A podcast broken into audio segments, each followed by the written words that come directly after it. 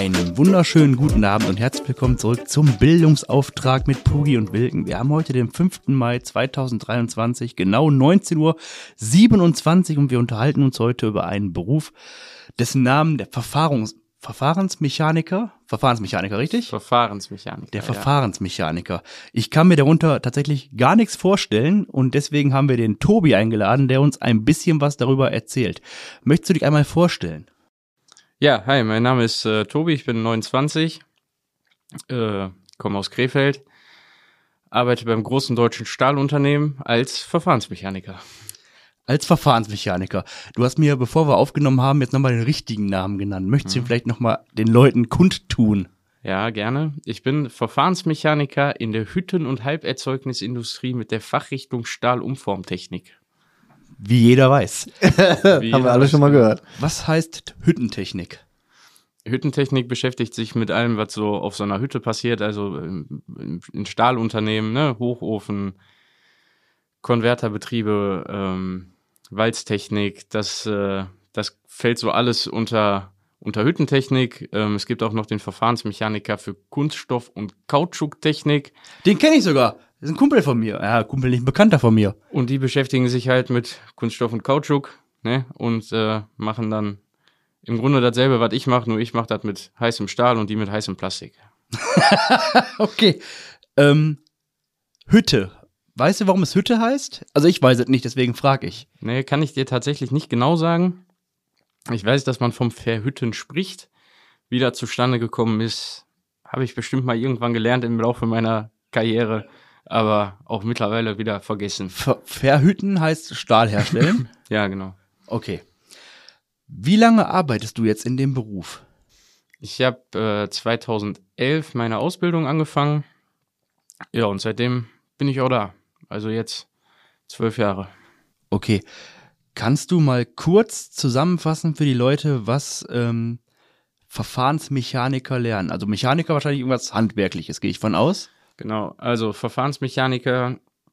Erstmal muss man noch sagen, es wird unterteilt nochmal in zwei Kategorien. Es gibt einmal den Bereich Stahlumformtechnik, das ist das, was ich gelernt habe. Ähm, Im Hüttenjargon auch Plattmacher genannt. Also ich bin gelernter Walzer, mache dicke Sachen dünn. Da kann ich mal vorbeikommen. Bei dir, bei dir, bei dir nicht funktioniert das nicht. äh, du kannst dir vorstellen, wie so ein riesen Nudelholz von oben und von unten. Wenn ich dich da durchschicke, dann bist du, ja, dünn bist du auf jeden Fall. Äh, kannst du in eine Tüte, so dünn bist du. ähm, und Metallurgie. Metallurgie beschäftigt sich mit allem Flüssigen und die Umformtechnik halt mit allem, was dann schon wieder fest ist. Ja, was lernt man? Ähm, es geht los mit den ganz normalen mechanischen Grundarten quasi. Du lernst äh, sägen, feilen, fräsen, drehen, äh, biegen, ne? also alles, was man so braucht, Gewinde schneiden und brauchst es danach nie wieder. Wir haben in der Folge 17 mit dem Patrick gesprochen über, was war der? Zerspannungsmechaniker. Glaube ich, ne? Genau. Ja, genau. Der hat erzählt gehabt, du lernst in den ersten zwei Jahren in der Ausbildung einen Metallklotz schleifen. Ist Ja. das bei euch auch so? Ja, zwei Jahre sind's nicht, aber tatsächlich machst du am Anfang Feilen, nicht schleifen, feilen meine ich. Feilen, genau. äh, ja, nennen wir es mal ein Projekt. Ähm, du kriegst ein bisschen Material. Folge 12. Genau. Folge 12, sag ich doch. Folge 12. du kriegst ein bisschen Material in Form eines U-Stahls.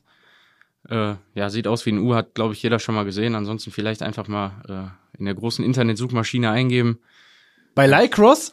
Ja, genau. Bing. Bei, bei Bing. ja. Und für die ganz harten bei MSN noch. ähm, ja, und dann wird dir beigebracht, wie du da so anzeichnest oder anreißt, nennt man das. Ne? Also du ritzt in die Oberfläche tatsächlich so eine kleine Kerbe ein. Das sind dann deine, deine Linien, an denen du dich da zu orientieren hast. Ja, kriegst du eine Pfeile in der Hand und dann erklärt dein Ausbilder dir, wie man damit möglichst viel Material runterholt von diesem U-Stahl. Ja, und ab dann ist der U-Stahl dein bester Freund und die Pfeile. Und dann gibst du da den ganzen Tag Vollgas. und dann holst du da einen Millimeter runter, dann freust du dich. Dann hältst du so einen Haarwinkel, nennt sich das. Das ist fast wie eine, wie eine Messerklinge, sag ich jetzt mal. Ähm, sieht aus wie ein normaler Winkel, den man zu Hause vielleicht schon mal benutzt hat. Hält das Ding gegens Licht und guckt, wie gerade man eigentlich gefeilt hat und stellt fest, dass man immer noch voll die Graupe ist. und das machst du dann so, ja, zwei, drei Monate lang. Dann machst du alles, holst du an den Seiten was runter. Ähm, U-Stahl hat die Angewohnheit, wenn Azubis den bekommen, der ist komplett unbearbeitet. Das heißt, der ist von außen schwarz, da ist so eine ja, Zunderschicht, Oxidschicht drauf. Die muss man auch runterholen, der muss am Ende blank sein. Dann machst du das, dann machst du das, dann wird das Ding bewertet. Und dann hast du drei Monate deines Lebens investiert, gehst damit zu deinem Ausbilder, der misst alles, natürlich digital, damit das auch genau ist, guckt sich alles an, sagt Ast rein, das ist eine Eins und spannt das Ding in den Schraubstock ein und dreht so lange, bis alles verbogen und krumm ist. Und haut dann noch zweimal mit dem Hammer drauf, damit das auch garantiert kein anderer Azubi mehr einreichen kann. das, das ist eine super Sache. Für gewöhnlich ist das allerdings nicht das Ende dieses Projekts, sondern für gewöhnlich äh, bohrt man dann da noch Löcher rein, schneidet Gewinde, ähm, dreht ein paar Teile zurecht. Am Ende soll es aussehen wie ein LKW-Führerhaus quasi. Mhm. Ähm, die Besonderheit an dem Beruf, den ich gelernt habe, ist allerdings, dass der Teil, den man in der sogenannten Ausbildungswerkstatt macht, wo alle Azubis rumhängen, äh, sämtlicher Fakultäten, relativ kurz ist und man sehr schnell in die Anlage kommt. Weil mein Job ist ähm, hauptsächlich Anlagenbedienung und für die Anlagenbedienung, das, du kannst die Anlagen nicht im, im Ausbildungszentrum nachbauen und das kannst du auch nicht simulieren. Das heißt, äh, relativ schnell mit 17, 18 landest du dann in einem Werk, riesig groß, verläufst dich permanent und guckst den Jungs dann da über die Schulter. Ja, und das habe ich dann auch gemacht. Das heißt, du bedienst ein Werk, hast du gerade gesagt. Was bedient ja. man in so einem Werk denn? Ein ganzes Werk bediene ich nicht. Wenn ich ein ganzes Werk bedienen würde, dann würde ich wahrscheinlich kein Opel fahren, sondern eher was höherklassiges.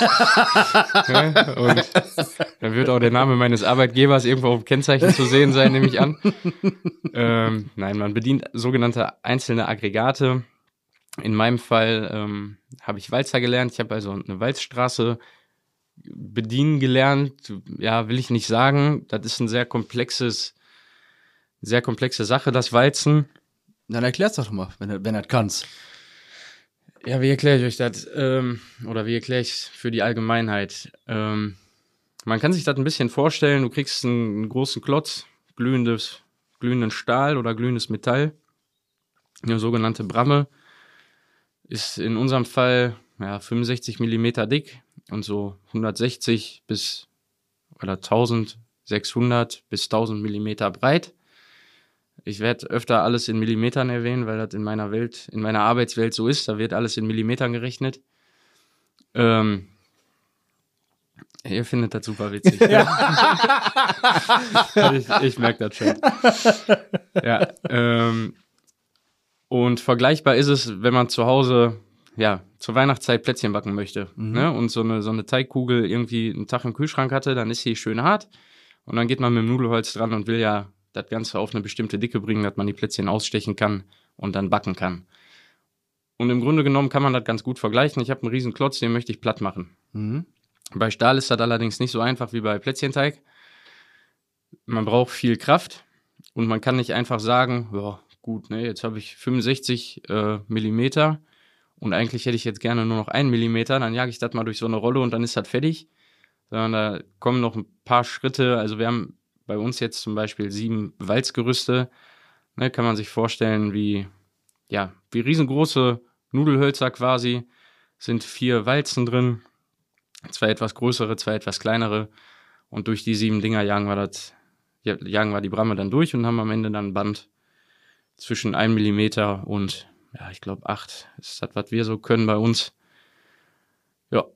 Nach und nach. Das heißt, du, du ähm, hast jetzt da so einen Klotz von 65 Zentimeter und einen Meter breit und den klopfst du immer wieder durch die Anlage. Nee, in dem Fall, also bei uns ist es so, es gibt, muss man dazu sagen, ähm, ich werde jetzt ein bisschen spezifisch von, von, von meiner Anlage reden, in der ich da seit zehn Jahren unterwegs bin. Es gibt ganz viele verschiedene Arten von Walzstraßen. Ne? Okay. Wenn ich äh, Alufolie machen möchte zum Beispiel, dann komme ich mit, äh, mit den Walzen, die wir haben, kann ich keine Alufolie machen, sondern da habe ich, keine Ahnung, 70 Walzen, die wirklich vom Durchmesser her so groß sind wie, wie Nudelhölzer.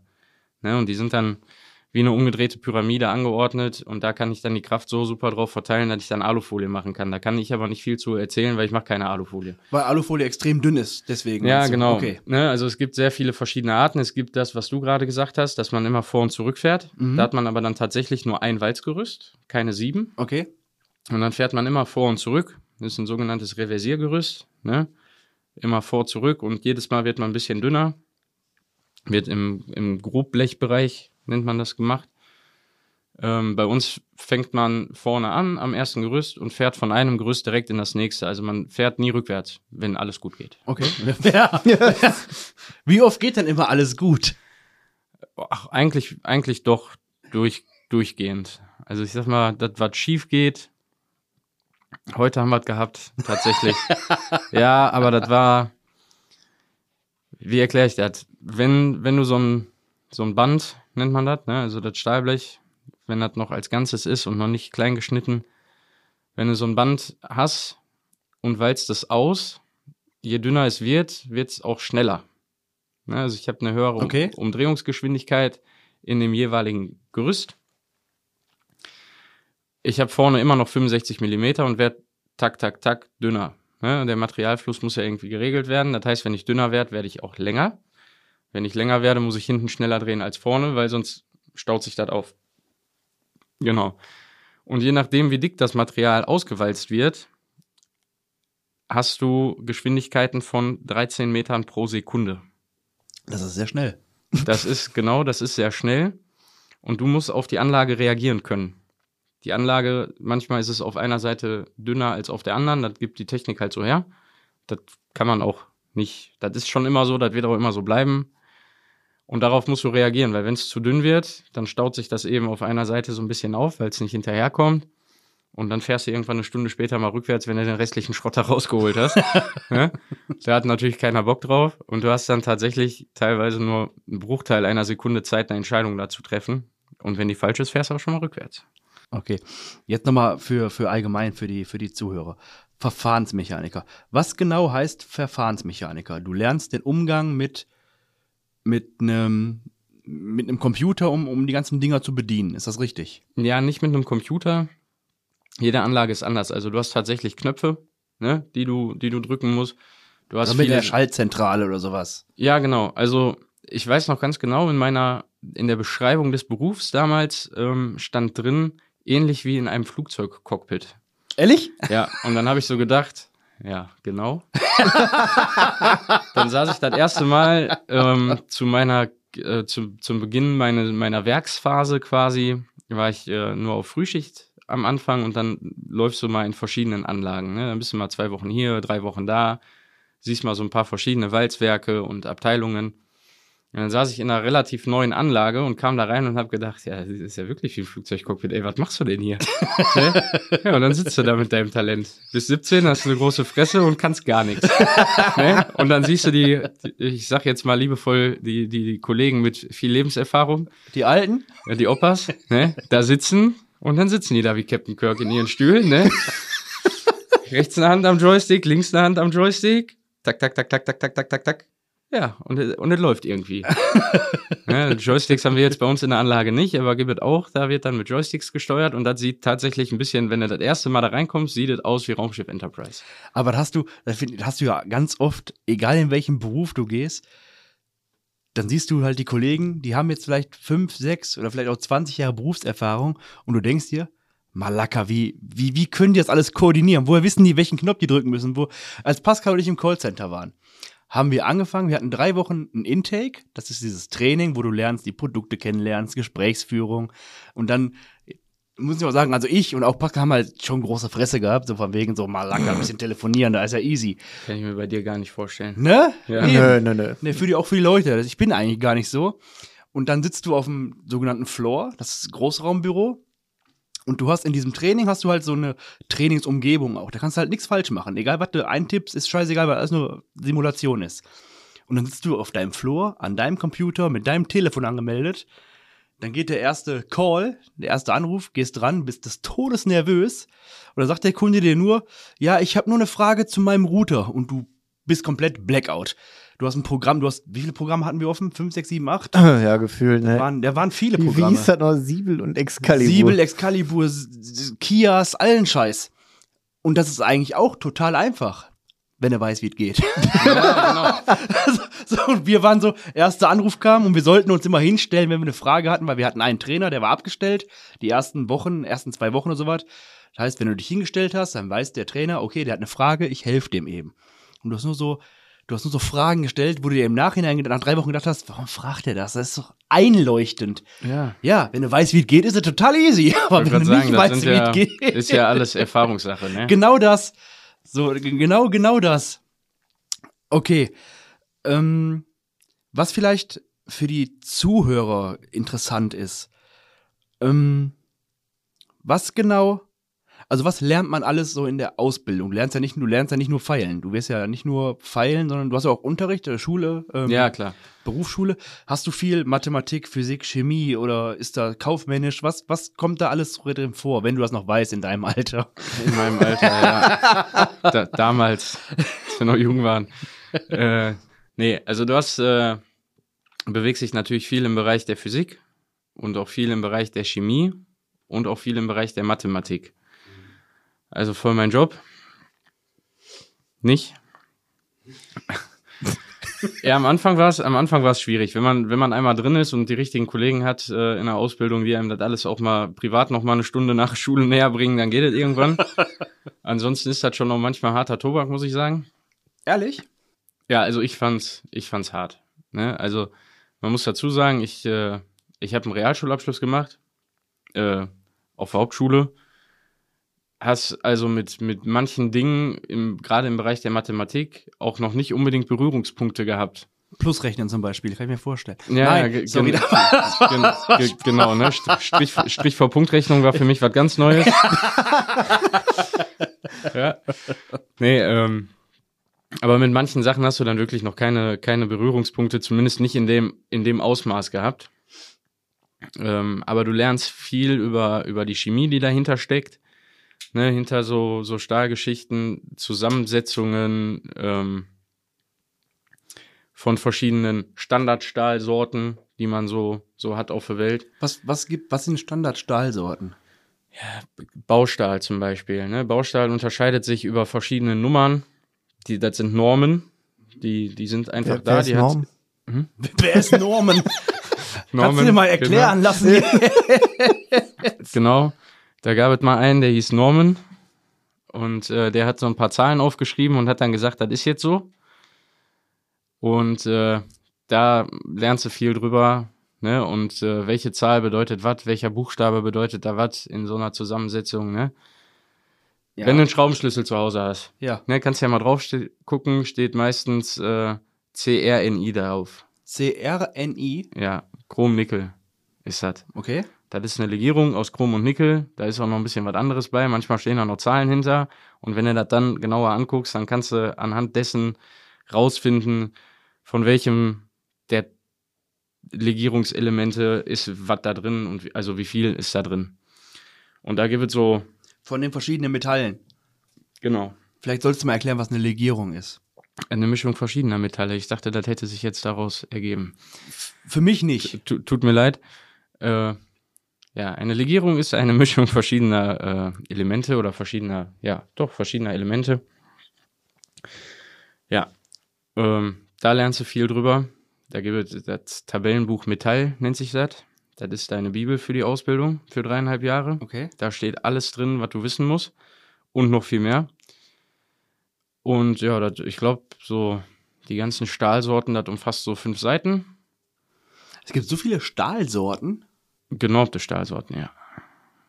Und dann Das gibt heißt, es ja noch gibt viel viele, mehr, ne? Also sind. Okay, ja. es gibt ja Anlagen äh, oder, oder äh, Stahlunternehmen, ne? Da kocht ja jeder dann so ein bisschen sein eigenes Süppchen. Ne? Das ist, äh, du kannst jetzt bei Chefkoch eingeben Currysoße, ne? Und dann raus. findest du ja. 2000 Rezepte und die sind in den ersten acht Grundzutaten alle gleich. Und dann hast du aber überall, der eine macht noch, was weiß ich, Nelken mit rein, der nächste, keine Ahnung, Chupa Chups, Mhm. wie auch immer. Und so ist das damit natürlich auch. Ne, weil jeder ja so ein bisschen seine Scheibe oder sein Stück vom Kuchen da haben möchte, um sich von den anderen ein bisschen abzusetzen. Das lernst du viel. Natürlich die ganzen, der ganze Materialfluss, ne? Also wie funktioniert das Walzen überhaupt? Das ist ein bisschen umständlich, das jetzt hier zu erklären. Gar nicht, erzähl. Das ist, glaube ich, für die Leute, die vielleicht das mal lernen wollen, gar nicht so uninteressant. Ja, ist das, was ich, was ich vorhin meinte, ne? Ähm, wenn du vorne noch dick bist und hinten dünn wirst, dann muss dein Material irgendwo hin. Ne? Weil wenn du dünner wirst, wirst du länger. Du lernst in der Schule, warum das so ist, wie das alles heißt. Da gibt es verschiedene Sachen. Es gibt die Fließscheide, die Voreilung, den Rückstau, so, das sind so Begrifflichkeiten. Das müsste man jetzt bildlich darstellen, um das Ja, ganz okay. genau erklären zu können. Aber da steht dann, wo äh, in der Bramme oder in dem Werkstück, was bearbeitet wird, passiert was während des, während der Umformung. Ja. Ne, und das lernst du aber dann nicht nur, ich bin jetzt zwar im Walzwerk, aber das lernst du halt nicht nur fürs Walzen, sondern das lernst du auch fürs, fürs Stanzen, fürs Tiefziehen, fürs äh, Schweißen. Ne, also für alles, wo du, wo du eine, eine Formänderung quasi vornimmst. Ne, das lernst du alles. Die ganzen, Formänderung von dem Stahl, von dem Stahlstück. ja, genau. Mhm. Ne, dann äh, viele mechanische Sachen lernst du auch noch. Okay. Ja, jetzt könnte man ja einfach mal dazwischen grätschen und sagen, ähm, wie war denn so ein Azubi-Tag im ersten Jahr? Wie sah der aus? Von morgens ankommen bis Feierabend. Ja, antreten war 6.30 Uhr. Bei uns in der Ausbildung umgezogen. Ne, also bis irgendwann um 6 Uhr in die Aus ins Ausbildungszentrum gekommen. Hat bis zu deinem Spind gegangen, hast dich umgezogen. Tag vorher wurde ausgemacht, wo Treffen ist. Was heißt, was musst du denn anziehen? Ja? Was, was, also. Ach so, ja, dein, deine, deine ähm, Arbeitsausrüstung. Ne? Also für uns war es dann damals ein Blaumann. Mhm. Ne? Also du kannst nicht in Jeans und T-Shirt da stehen, sondern du musst schon so ein bisschen aufpassen, gerade dadurch, dass du mit, mit scharfen Sachen arbeitest, an drehenden Teilen arbeitest, kriegst du spezielle Schutzausrüstung. Ähnlich wie ein Feuerwehrmann eine spezielle Schutzausrüstung hat. Ne? Der Straßenbauer eine spezielle Schutzausrüstung hat. Ne? Die sind dann meistens extra rissfest, extra schnittfest und so weiter und so fort. Du hast äh, Sicherheitsstiefel an, ja, damit, wenn mal irgendwo was auf dem Boden liegt, ein Nagel, eine Schraube, da hatte dir das Ding nicht im Fußhaus. Schutzbrille, Cappy, wenn du an einer Bohrmaschine arbeitest. Tatsächlich, ja, du guckst schon so, auch bei deiner Frisur, Cappy-Pflicht in der Ausbildung. Welche Haare bei mir sollen denn in so ein Ding reinkommen? Das spielt keine Rolle. Das sind die Regeln und Ach die so, sind okay. für alle gleich. Ist völlig egal, ob du einen Pferdeschwanz bis zum Hintern hast oder ob du gar keine Haare mehr um den Kopf hast. An der Bohrmaschine trägst du eine Cappy oder an allen anderen drehenden Teilen, damit nichts in die Maschine kommen eine kann. Cappy heißt Helm oder echt eine Cappy? Nee, nee, echt eine Cappy. Okay. Also wir sahen tatsächlich, die haben damals, als wir angefangen haben, äh, neue Arbeitskleidung eingeführt. Und wenn du dann draußen am, Rauch, am Raucherpunk gestanden hast mit Cappy auf, weil die Sonne schien oder so, dann könnte man meinen, das war Casting für die Pitstop-Werbung gewesen. Also, ne, dann stehen da alle komplett in Blau, ne, wirklich Blaumann, Latzhose, Blaumann, Jacke da drüber, komplett Unifarben alles. Da war kein Logo drauf, da war kein nix draufgestiegen, gar nichts. Da waren Taschen dran, das war schon viel wert. Ja, dann noch so eine komische blaue Cappy, ne? Sahen aus wie Ed Hardy Cappies, so vom Design her, nur dass die nicht von Ed Hardy waren, sondern irgendwo Massenbestellungen aus Asien. Dementsprechend toll waren die auch im Tragekomfort, war bombastisch. Ja, und äh, tags vorher wurde dann ausgemacht. Wir haben vorne in der Halle bei uns in der Ausbildungswerkstatt ähm, einen großen runden Tisch gehabt. Äh, wenn wir theoretische Sachen gemacht haben oder erstmal ein bisschen Besprechung, was so anliegt, was, wie, den, wie die nächsten Arbeitsschritte aussehen oder die nächsten Ausbildungsschritte, dann haben wir uns da getroffen und ansonsten war um 6.30 Uhr Antreten an der Werkbank. Ne? Jeder hat am Anfang eine Werkbank zugewiesen gekriegt. Eine eigene? Also jeder Ne, hat einen jeder- Arbeitsplatz gehabt? Jeder hat einen eigenen Arbeitsplatz gehabt, genau. Dafür warst du auch zuständig. Ne? Also musstest du immer gucken, dass du deine Brocken zusammenhältst. Weil das kam auch schon mal vor, wenn der eine Kollege die Säge kaputt hatte, dann war deine auf einmal weg, wenn du nicht aufgepasst hast. Ne? Dann musstest du tatsächlich aufpassen wie ein Luchs, ne? Wenn du irgendwie mal auf Toilette gegangen bist oder was, dann musstest du halt fünf Minuten vorher dein Prozedere starten, damit du erstmal alles in deine Werkbank verräumen kannst und abschließen kannst. Und dann, wenn du drei Minuten später wiederkommst, konntest du wieder fünf Minuten alles auspacken, aber sonst wäre einfach weg gewesen. Tatsächlich. Also das war, war echt übel. Wenn du, ne, du hast auch schon mal so Zeiten gehabt, da war dann auch kein Ausbilder so richtig da, ne? Weil die wussten, dass alle irgendwie was arbeiten, ne? Und dann rennen die auch nicht permanent um dich rum. Wie überall woanders auch, wenn du eine Ausbildung machst. Ja, und dementsprechend hast du dann Ende der Woche freitags schon mal, wenn, wenn du die Werkbänke kontrolliert hast, hatte der eine schon mal fünf Drahtbürsten, aber dafür nur noch eine Pfeile. Dafür hatte der nächste dann acht Pfeilen, aber dafür kein, kein Entgrater mehr. Ja, war schon manchmal spannend. Also da konntest du dann freitags eine Stunde vor Feierabend, bevor dann alles reine gemacht wurde, wurden dann immer einmal die Werkbänke sortiert, damit montags alle wieder mit demselben Material starten konnten. Aber es scheint, dass dir schon Spaß gemacht hat, ne? Die Ja, Ausbildung. auf jeden War schon, Fall. glaube ich, eine lustige Zeit. Ja, Ich kann ja mal kurz erzählen, wie ich da hingekommen bin. Wie gesagt, Ja, äh, auf der Hauptschule gewesen. Und es ist, äh, es ist immer noch so, es war früher schon so, wenn du von der Hauptschule kommst und dich irgendwo bewirbst, dann nehmen die das zwar wahr, aber bist jetzt nicht die erste Wahl. Mhm. Ne, das ist einfach so ein, ja, Ein Manko in der Gesellschaft. ja, Ja. äh, ist halt einfach der Ruf dieser Schulform eilt an vielen Stellen voraus. Ist auch egal, von welcher Hauptschule du kommst. Ne? Wenn, die, die, wenn die die Hauptschule gar nicht kennen, ist das eigentlich ja ein gutes Zeichen, weil dann warst du noch nie in der Presse und bist nicht Polizei bekannt. Ist denen aber egal, steht Hauptschule dran. Und da hat, äh, gab es Projekte, die äh, ganz, ganz weit vor Ausbildungsbeginn gestartet haben. Ähm, mit einem Praktikum außerhalb der eigentlichen Schulpraktikumszeit. Also du warst drei Wochen dann deine Ausbildungswerkstatt, während die anderen Kollegen da irgendwie im Unterricht gesessen haben. Ah, okay. Ja. Ähm, du hast zwei Wochen Vorbereitung gehabt auf den Einstellungstest, wirklich nochmal mit, mit, mit eigenem Unterricht zu den Themen.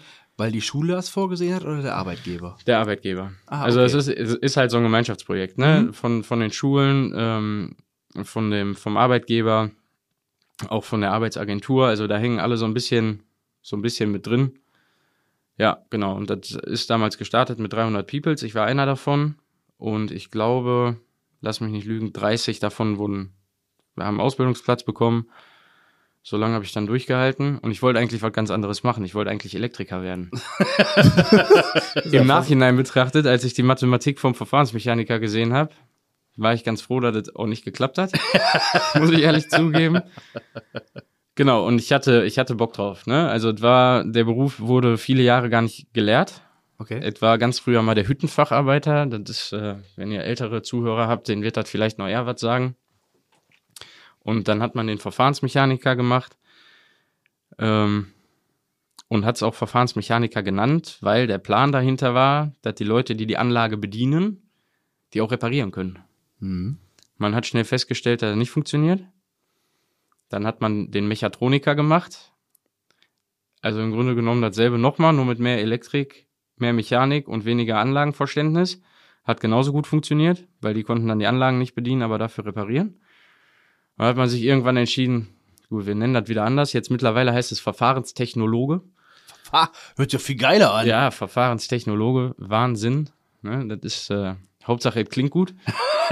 Facility Manager, ne? Ja, Ja, ja, genau. Wichtiger Job, muss man dazu sagen.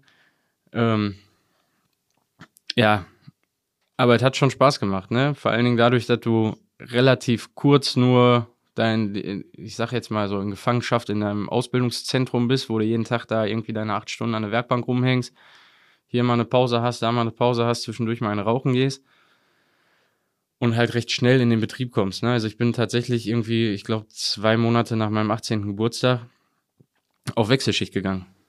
Da, kommen, Als- da als- kommen wir gleich nochmal drauf zu sprechen, wie die, wie die Arbeitszeiten dann sind. Das heißt aber, du bist quasi in der Ausbildung, die ist halt nicht nur schulisch, sondern auch tatsächlich schon im Werk. Du musst Ja, richtig mitarbeiten schon. Ja. ja. Natürlich nicht an allen Punkten, ne? also da, wo es wo es zu brenzlig wird, da kommen dann die alten Haudegen und sagen immer, guck dir das mal von hinten an. Mhm. Ne? Und das ist dann auch meistens eine gute Idee, weil die machen das schon seit 20 Jahren und wenn die freiwillig auf deine Arbeitskraft verzichten, hat das in der Regel einen Grund, weil entweder bist du dann echt scheiße in deinem Job oder es ist sehr gefährlich. Ähm, Ist, ist es, ist es auf, in so einem Stahlwerk gefährlich? ja, sehr. Ehrlich? Ja, wir haben bei uns, ähm, da wäre ich jetzt drauf gekommen, habe Walzer gelernt, war irgendwann in der Anlage, in der ich jetzt heute auch noch bin, mal für eine Woche an einem, am Voraggregat, also im flüssigen Teil. Da wird dann aus, Flüssiger Stahl. aus flüssigem Stahl wird dann diese Bramme erstmal erzeugt. Mhm. Ja. Ähm, ja, und da sollte ich für eine Woche hoch. Da war ich dann bis vor vier Jahren, glaube ich. ne, also ich bin irgendwie da oben nicht mehr weggekommen. Damals leider ein Kollege auch verstorben. Ich kam da oben, aber ganz gut zurecht mit, den, mit der Mannschaft, die da oben war, konnte da vernünftig mitarbeiten, habe, würde ich behaupten, auch relativ schnell gelernt. wie das da oben alles funktioniert. Und es ist unheimlich interessant, aber ohne jetzt äh, den Bäckern oder sowas abzusprechen, aber wir backen da halt keine Brötchen. Ne? Wir arbeiten mit flüssigem Stahl, sprechen von 1600 Grad und du stehst einen Meter davon weg und hältst da so, eine, so einen Strohhalm rein, um zu gucken, wie heiß das wirklich ist. Ne, so ungefähr. Also du hast dann so eine Lanze, die hältst du da rein und neben dir sprudelt das Zeug dann so hoch. Bist du wirklich einen Meter neben dem flüssigen Stahl? Ja, lass es zwei sein. Aber du bist schon sehr Ja, nah dran, ja, ja. Zeitweise, ne? Also, wenn du da so eine Probe nimmst oder so, äh, früher war das, oder was heißt, früher klingt immer so, als hätte ich da vor 40 Jahren angefangen. Ne? Aber als, als ich angefangen habe, ähm, da waren die Messlanzen nur was kürzer und auch die Proben, die Probennahmedinger und dann warst du mit der Hand überm Stahlbad. Ne? Das ist überm Stahlbad keine 1600 Grad mehr heiß, ne? Da liegt was drauf, damit da kein Sauerstoff drankommt und so, da kann ich nachher nochmal was zu erzählen. Ähm, aber es ist schon gefährlich. Ne? Wenn da mal was in eine Buchse geht, dann kommt dir auch schon mal so eine Stichflamme entgegen. Dann stehst du da schon mal so ein bisschen, so ein bisschen im Qualm. Okay, Oder auch schon mal im Feuer. okay. Ne? Aber Lass uns wieder zurückkommen auf das, was Pascal gefragt hat. Ausbildungstag. Das heißt, du fängst morgens um halb sieben, habt ihr Schicht gehabt? Habt ihr angefangen? genau. Äh, umgezogen, Blaumann an, Arbeitssicherheit, bla bla.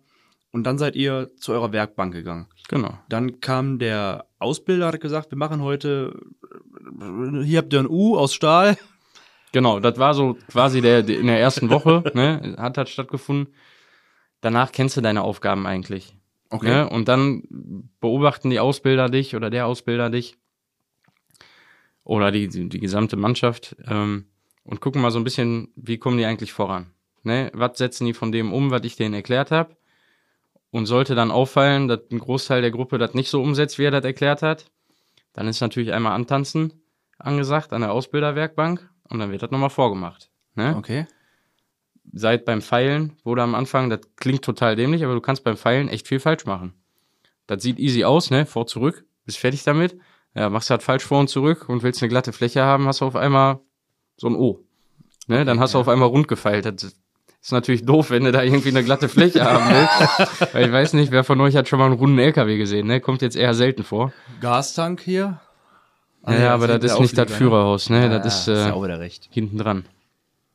Ich bin Sozialarbeiter, ich habe noch nie eine Runde Genau. irgendwas gesehen. Ja, dann gehst du da deiner, deiner Arbeit nach, quatsch ein bisschen mit den Kollegen um dich rum, gehst mal eine rauchen. Also das ist jetzt auch nicht so, dass da einer mit der Peitsche hinter dir steht, ne? Ähm, oder holst dir mal einen Kaffee und kannst dann mal einen Kaffee trinken. Ja, dann hast du irgendwann äh, Pause, Viertelstunde, dann kannst du mal ein Brötchen essen. Dann hast du irgendwann nochmal eine halbe Stunde Pause, dann kannst du in eine Kantine gehen. Ne? Wir haben eine Kantine gehabt auch. Oder gibt's ja auch immer noch. Genau, und um 15 Uhr war Schicht im Schacht, wie man so schön sagt. Oder ja, 14.45, ne, da wurde dann aufgeräumt, dann wurde einmal durch die Reihen gefegt, vernünftig, dass äh, am nächsten Tag nicht in deinem Dreck wieder drin stehst. Ja, dann duschen und Feierabend, ne? Habt ihr ähm, Blockunterricht gehabt? Oder habt ihr in der, in der Ausbildungswerkstatt einfach auch mal Tage gehabt, wo ihr dann da gehockt habt und euch eine Physikvorlesung angehört habt? Wir haben äh, zwei Tage die Woche äh, Berufsschule gehabt, Okay? aber nicht, äh, nicht, dass wir jetzt immer zwei, zwei oder drei Wochen im Ausbildungszentrum waren und dann zwei, drei Wochen in der Schule, sondern das war immer parallel.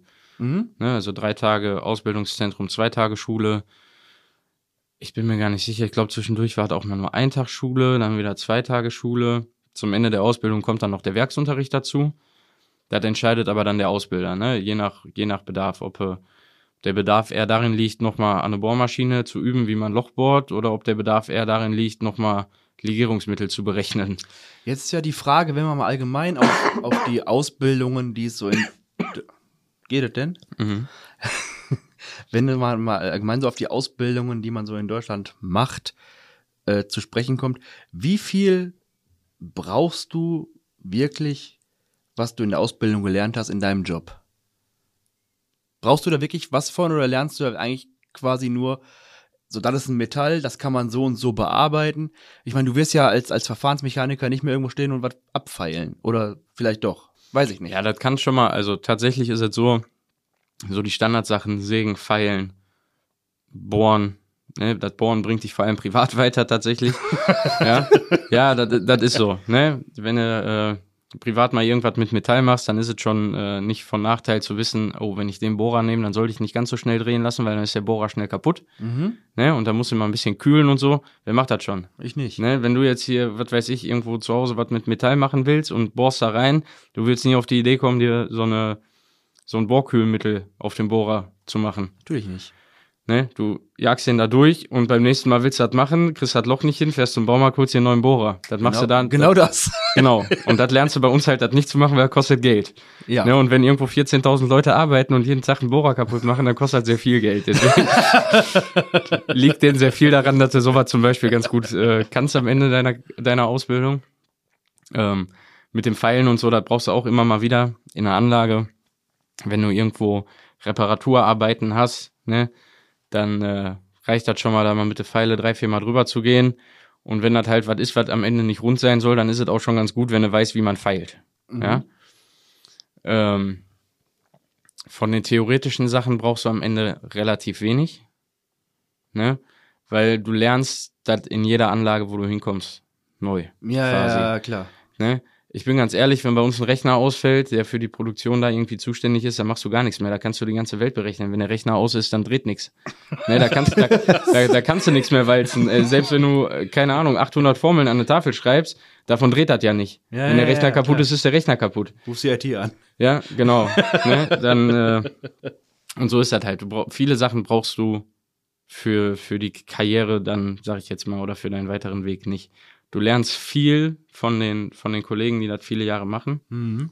Und da lernst du dann auch spezifisch für deine Anlage die Tipps und Kniffe, die du dann wirklich brauchst. Ne? Da ist auch mal eine Berechnung dabei, gar keine Frage. Also schadet nicht, die Formel mal gehört zu haben. Aber es ist jetzt nicht, dass du dein komplettes Formelbuch im Kopf haben musst. Ne? Ja- Sondern Aber das ist, das ist ja überall so. Du musst halt nicht alles auswendig wissen, du musst wissen, wo es steht, damit du nachlesen kannst im Notfall. Ja, genau. Ne? Und wahrscheinlich ist das bei euch ähnlich oder, Ja. oder genauso. So ist es. Ähm, wenn du jetzt, ist, ist das auf dem, im Stahlwerk noch so ein, wie man früher sagt, so ein typischer Männerberuf oder habt ihr auch viele Frauen bei euch? Bei uns in der Anlage eine. Von wie vielen Mitarbeitern? Mhm. Grob geschätzt. 250. Eine Frau bei 250 Mitarbeitern. Bei uns in der Anlage, ne? Ja, also, ja, ja, ja, Aufs gesamte Werk gesehen werden es mehr sein. vermutlich. Es kommt auch immer mehr, ne? Aber, ähm, ja. Woran, es ist noch ein, ein sehr männerdominierter Beruf. woran meinst du, liegt das? in der Anlage. Ich kann es dir nicht sagen. Ich glaube, das ist gesellschaftlich einfach noch so, noch so drin. Und ich glaube, es dauert noch ein bisschen, bis man im 21. Jahrhundert feststellt, dass eine Frau genauso eine Säge bedienen kann wie, ein- wie ein Mann, weil du sägst ja mit der Hände, ne? Und Ja, aber du, aber du Ja, hast recht, du natürlich. Ja, eben, hast du recht. also, also es gibt auch Bereiche auf der Hütte, da dürfen keine Frauen arbeiten. Nicht, weil wir die nicht mögen, sondern einfach äh, aufgrund der Gefahr, dass äh, die Damen schwanger sein könnten oder ähnliches. Okay. und da elektromagnetische Felder sind, äh, radioaktive Strahlung, die du eigentlich nicht abkriegen sollst. Das Ja. heißt, wenn du jetzt nicht schwanger bist, ist Radioaktivität okay, aber wenn du schwanger Ja, bist, weil dann- das für dich als erwachsene Person Ah, okay. vielleicht nicht Mhm. so, vielleicht erzähle ich jetzt auch Blödsinn, das werden euch die ZuhörerInnen dann mit Sicherheit schreiben, wenn ich jetzt Schwachsinn erzähle. Ähm, wo man sagt, ein dauerhafter Aufenthalt ist da für die Damen nicht, nicht von Vorteil. Ne? Jetzt mal für eine Stunde, zwei, drei oder auch mal eine Schicht da zu begleiten, das ist immer kein Problem. Das ist bei uns beim Gießen zum Beispiel. Du guckst mich so an, habe ich was im Was, Gesicht? was, was ist ich was gehe von meinem Mikrofon weg, weil ich Nüsse im Mund hab. Ach so. Okay. Das ist gerne Nüsse im Mund, ich weiß. Ja. So viel zum Niveau. das singt gerade wieder. Nee, aber wir haben äh, bei uns in der Anlage eine Frau, mittlerweile äh, als Führungskraft auch auf einer Schicht. Ähm, wir haben bis vorletztes Jahr eine Chefin gehabt, die die Anlage geleitet hat. Also wir haben im, im handwerklichen Bereich noch nicht so viele Frauen, aber ähm, gerade in den Bereichen Qualität, Ingenieurswesen und so kommen immer mehr Frauen jetzt auch nach. Ne? Ja, weil die schlauer sind als wir. Daran wird es liegen. Ähm, okay. Ich würde gerne mal auf den Punkt zu sprechen kommen, was vielleicht interessant wäre für, für die Zuhörer, von wegen, das ist manchmal gefährlich auf so einer Hütte oder in, in so einem Stahlwerk. Theoretisch haben wir ja überall diese, diese ähm, Arbeitsschutzmaßnahmen. Theoretisch kann ja nichts passieren. Wie sieht Theor denn, theoretisch, ja. genau, wie sieht es denn praktisch, also was, was wird denn so, was ist denn gefährlich auf Hütte, abgesehen von 1800 Grad heißem Stahl? Also tatsächlich ähm, sind so die Hauptunfallsachen bei uns Stolpern, Rutschen, Stürzen. Handlauf nutzen. Ehrlich? Richtig, ja. Ja, ich, ich war tatsächlich mit dem Fernsehen mal im Chemiewerk. BASF war das früher in Duisburg ja noch, ne? Ich weiß gar nicht, die heißen jetzt, glaube ich, anders, ne? BASF sagt mir was. Nee, aber ist das nicht hinten in, in, in Ich wusste nicht, dass wir Chemie in Duisburg haben. War das nicht Chemie? Doch, Sacht, Sachtleben? Sachtleben war Chemie? Ah, Sachtleben war das, genau. Das ist ein Homberg da oben. Ja. Ja, ja, genau, da war ich. Und da auch immer die Riesenschilder. Handlauf nutzen und Helm tragen und immer auf der Linie bleiben. Ist das Genau. echt so krass? Schutzbrille auf, Ja, solche Sachen, ja. Macht sich ja also, man ist ja selten, also zumindest ich, sag ich mal so, ich war ja noch nie, Entschuldigung, in dem Stahlwerk drin. Genauso wie ich noch nie auf, äh, auf, dem, auf dem Bergbau war, was ich ja gerne mal sehen würde. Ähm, ich weiß nur von einem, von meinem früheren Nachbar, also von meinem Vater Nachbar, der hat auch auf dem Stahlwerk als, als Kranführer gearbeitet, aber in den 70ern. Da war halt noch ein bisschen entspannter alles. Mhm. Also das war nicht entspannt, da sind einfach noch mehr Unfälle passiert. Aber Die haben ein bisschen mehr gesoffen. die haben richtig gesoffen. Also was heißt ein bisschen mehr? Heute wird Gott sei Dank nicht mehr getrunken. ja, das, äh, Aber ich habe ich hab auch gehört früher, das war echt normal, dass die halt, die waren voll. Also Ja. die vertragen halt auch mehr als wir, aber also wenn ich da getrunken, ich wäre wahrscheinlich tot gewesen gefühlt.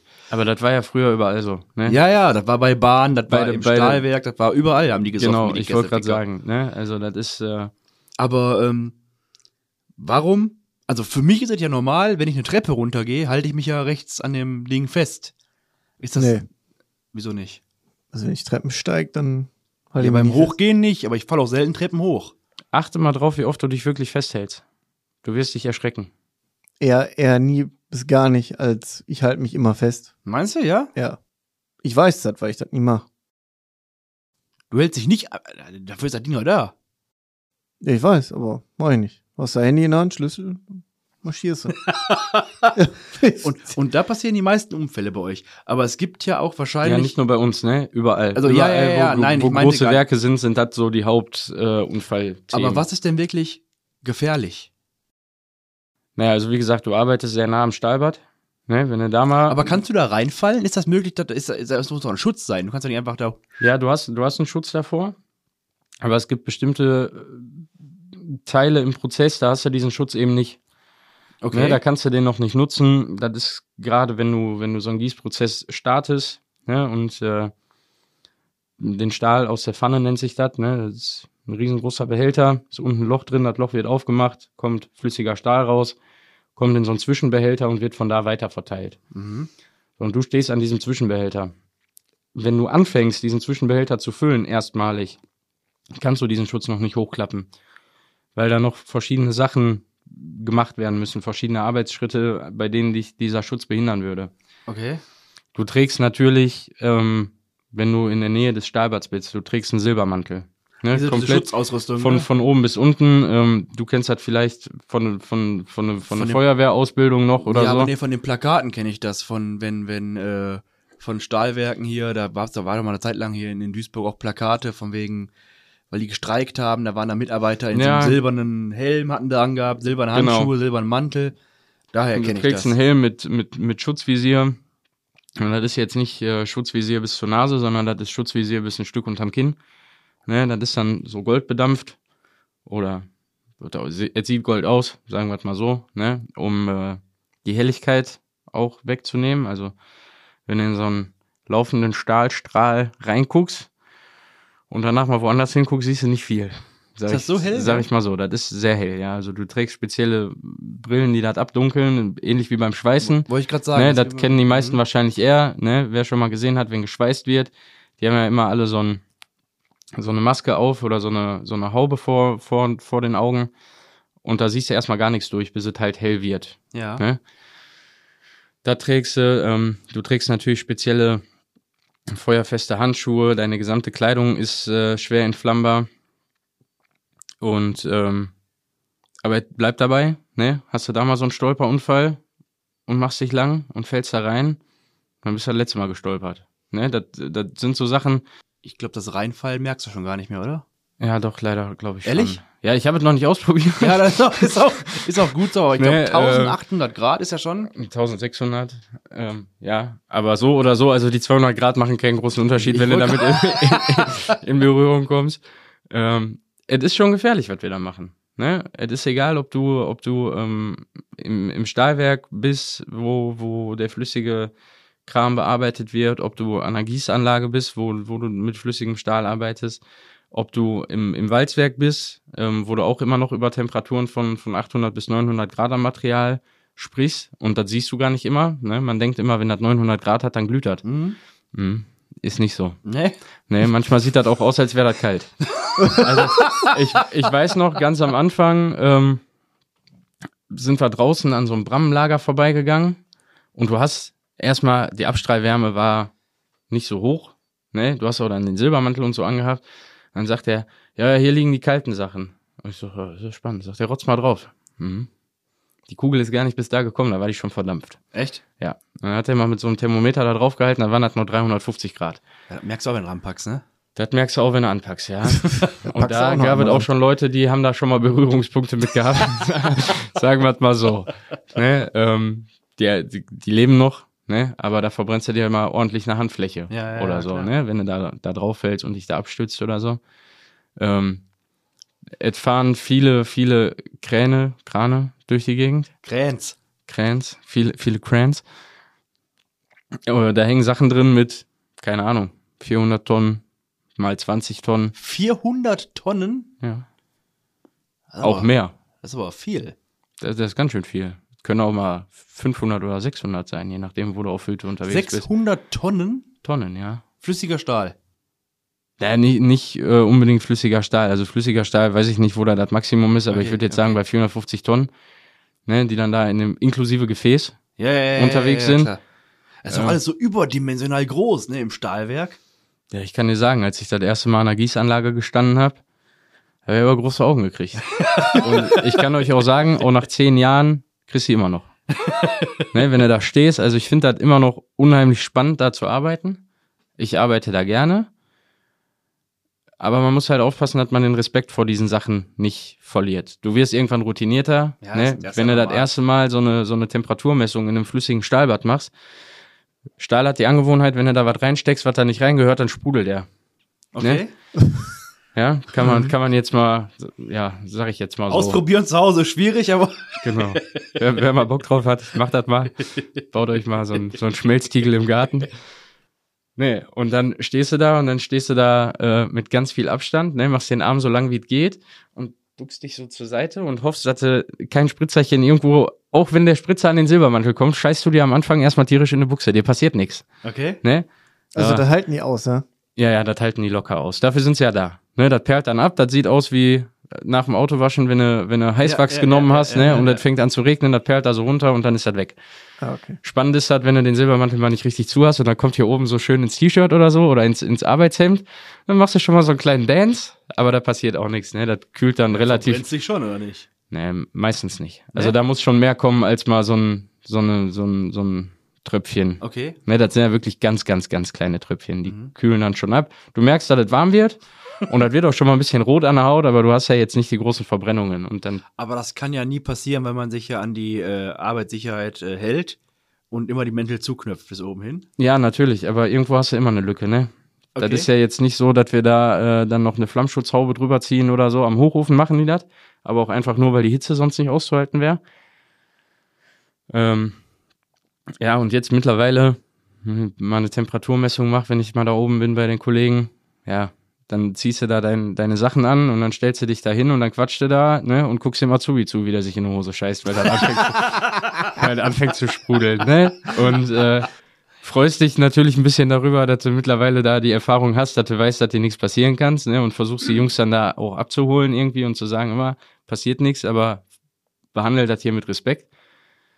Ja, Ähm, wenn man jetzt drauf zu sprechen kommt, du bist ja bei einem großen Stahlunternehmen. Ihr, ihr bildet wahrscheinlich alles Mögliche an Berufe aus, ne? Ja. Elektriker, Industriemechaniker.